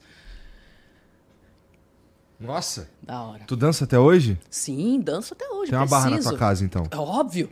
Tem uma, uma salinha de polidense com luzes piscantes, com uh, cores. Fico lá que na minha maneiro, salinha. Cara. Montei para minha saúde mental, cara. Eu preciso de arte uma coisa interessante, até para terapeutas. É, pessoas que sofrem de transtornos, sejam neurológicos, de humor ou de personalidade, frequentemente têm aspectos inteiros da personalidade que eles não acessam. Lembra que eu falei uhum, da muralha uhum. e de negócio estar separado e tal? Um dos, um dos psicopatas que eu entrevistei, e, e outros narcisistas também, falou um negócio muito interessante que eu entendo. Ele falou: Olha, eu preciso escrever histórias um, no caso dele, escrevia história sobre matar outras pessoas. E ele falou: Eu preciso escrever para não fazer. Porque quando eu tenho a expressão artística e também o esporte, eu pego toda aquela parte de mim que eu não entendo, que está lá borbulhando e que me fez com que eu acabasse na cadeia daquela vez, e eu canalizo, eu sublim, é sublimar, isso se chama. Você pega uma, uma coisa socialmente inaceita, uhum. você transforma aquela energia em algo útil, que nem um psicopata que se torna polícia. Ou, ou se torna cirurgião. É útil para a humanidade. Então você sublima aquilo. Você pega toda aquela carga emocional, fisiológica, essa hiperexcitabilidade que nem você entende de onde que vem, e você escolhe um, um, um negócio artístico ou esportivo para expressar e tem alguma coisa a respeito de personalidades como a minha e dessas pessoas que têm transtorno de personalidade, que isso é profundamente curativo. O que eu estou te falando é que se eu não danço, eu entro em depressão. Tô entendendo. Eu dissocio do meu corpo de tal forma que eu fisicamente não sinto ele mais. Eu tenho que me bater, eu não sinto ele mais. As cores vão ficando menos vibrantes, elas vão ficando cinzas. E o meu marido chega e me fala: Amor, faz três semanas você não dança, hein? Ele já sabe. Ele já sabe, até porque eu não quero transar, né? Entendi. Imagina, você não dança, você não lembra que tem um corpo, vai lembrar que tem é. marido para transar quando, né? Então eu dissocio do corpo de um jeito, cara. Eu viro um robôzão, robôzão hiperfocado, robô hiperfocado, robô hiperfocado. Mas você sente a necessidade de dança? Ela, essa necessidade ela chega naturalmente ou precisa o teu marido te lembrar? É, ela, ela tá lá, mas eu preciso que ele me lembre de vez em quando, porque para mim é muito fácil entrar no robotismo do hiperfoco. Para mim é muito fácil só trabalhar, não tomar banho, não dormir, não comer. Não... É muito fácil, é muito fácil. Eu, eu, eu, eu tenho a impressão que minha vida inteira eu, eu tenho feito um esforço ativo de não estar em hiperfoco, porque a vida precisa que eu foque em outras coisas. Mas tá. a minha natureza é ficar obsessivamente lá num assunto. Não, não fala comigo, eu não quero interagir com ninguém. Me deixa aqui o dia inteiro. E eu até sofri uma espécie de luto, porque se eu for bem sincera com você, o sonho da minha vida é que ninguém converse comigo e eu possa ficar o dia inteiro sozinha em hiperfoco. Mas isso não é possível. Então eu tive que passar por um luto de entender que eu não posso ser uma autista não verbal. Que fica o dia inteiro em hiperfoco. Que nem eu era quando, quando eu era criança, que eu ficava, ai meu Deus, no meu hiperfoco. Eu tenho que interagir, eu tenho que ter diferentes focos e tal. Então, às vezes, eu preciso que ele me fale. Quando, ah, quando eu tô em lançamento, alguma coisa assim, muito trabalho, eu entro nesse hiperfoco e ele tem que me falar. Caralho. Tá, é um aspecto sobre você que eu não fazia ideia. Muito interessante. Vamos ver aqui se tem umas perguntas para nós? Deixa eu ver aqui, ó. O Rapid Rodrigo mandou aqui, ó. Salve, salve. Apesar do mal que causam, é preciso dizer que eles também sofrem muito. Fui vítima de gaslighting de uma narcisista. Ao mesmo tempo, ela sofre há sete anos de dependência emocional por um sociopata, que a abusa dez vezes mais. O que fazer quando a pessoa é vítima e vilã ao mesmo tempo? Cara, primeiro que isso é muito legal que ele trouxe isso. Muitas pessoas não entendem que narcisistas são vítimas de outras pessoas. Porque tem narcisistas que se relacionam com quem não tem transtorno porque eles admiram a empatia da pessoa, ou eles idealizam um negócio que ela tem que eles não têm.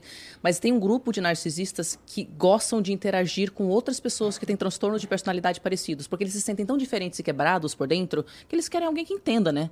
Então, isso significa que narcisistas frequentemente são vítimas de outras pessoas de transtornos de personalidade.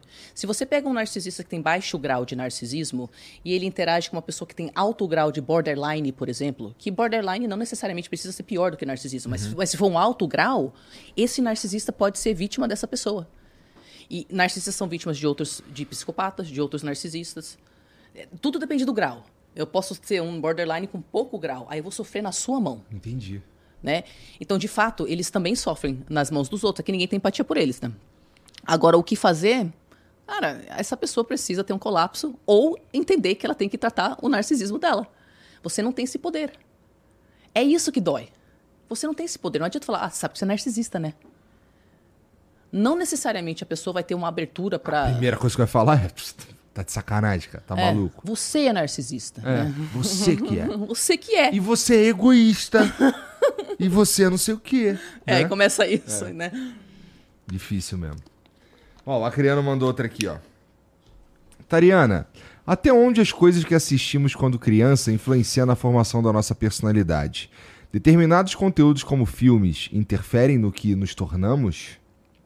Olha, isso é uma pergunta interessante e eu diria o seguinte: ao contrário do que a gente pensa, o problema com trauma, digamos que ele assiste um negócio que é traumático para ele. O problema com trauma não é o trauma em si. É o jeito que as pessoas reagem depois do trauma. Então, por exemplo, a questão não é se você assistiu um filme que te impactou. A questão é se tinha um adulto depois de falar: ah, foi só um filme, meu amor. Tá tudo bem. Vem cá. Vamos assistir uma outra coisa? E isso diminui o trauma ou apaga o trauma. Então, então não é questão do filme, é questão de todo o, o contexto. Mas também tem outro rolê, tá? Ah. Nós não sabemos porquê. As pessoas nascem diferentes, elas nascem com temperamentos diferentes. Qualquer pessoa que tem filho sabe que esse filho nasceu mais calmo, aquele nasceu mais agitado, enfim. Mas a gente, cada pessoa interpreta as coisas de um jeito diferente. Então, eu converso com as minhas irmãs, então nós todas concordamos sobre a questão da minha mãe. Mas a gente fala sobre uma mesma experiência que a gente teve. A Eri tem uma lembrança, a Dessana tem outra lembrança e eu tenho outra lembrança. Porque vocês podem, vocês vão interpretar as coisas de uma forma diferente. E vocês estão em diferentes posições dentro desse sistema familiar também. Então também é questão do como você interpretou esse filme. Outra pessoa poderia ter assistido e nem tinha um. Correto? É verdade. Então tem isso também. Interessante, meu. Tem um vídeo aí pra nós, não tem, Jean? É, minhas filhas, elas gostam de assistir coisa de terror. O que eu faço geralmente é eu assisto com elas e lembro a elas o tempo inteiro que é só um filme. Ou só um videozinho. Elas gostam de assistir videozinho, joguinho, não sei o que, de terror, tá nessa aí. É, e aí, cara, você sabe que isso daí é. É só um filme, né? Olha ali ó, aquele detalhe ali, ó. Tá vendo aquele detalhe ali? Ó, aquele detalhe ali é porque é um filme, tá vendo? Boa, boa. É. Eu, eu diria que. Ah, desculpa, vamos. É. Mas você pode falar também. Você ah, diria o quê? Eu, eu diria que aonde a, a mídia começa a ser mais perigosa é quando a pessoa vive em isolamento social. Porque daí o mundo dela se torna mídia. Inclusive quando você vê, tipo, serial killers, né? Você vê que todos eles têm uma história muito parecida, no sentido de que não é que eles saíram matando as pessoas. Eles muitas vezes sofreram bullying, eram isolados socialmente, começaram a se interiorizar, começaram a consumir conteúdos mais violentos, não tinha contato com o mundo externo, entrava mais no conteúdo, começou a fantasiar com aquele negócio, começou a associar a matar a, a mulher quando quando né, tá estuprando, começou a, a, a, obcecar sobre isso durante um ano, dois anos, três anos. Chega uma hora, a fantasia tá tão real que a pessoa faz. Então, aonde que a mídia se torna um problema? Quando a pessoa está em isolamento social. Quando aquilo é a realidade dela e ela tem transtornos mentais é, é, preexistentes. Uhum. Aí se torna um problema. Entendi. Ah, a gente precisa pôr o fone, né? Oh. Vamos pôr o fone.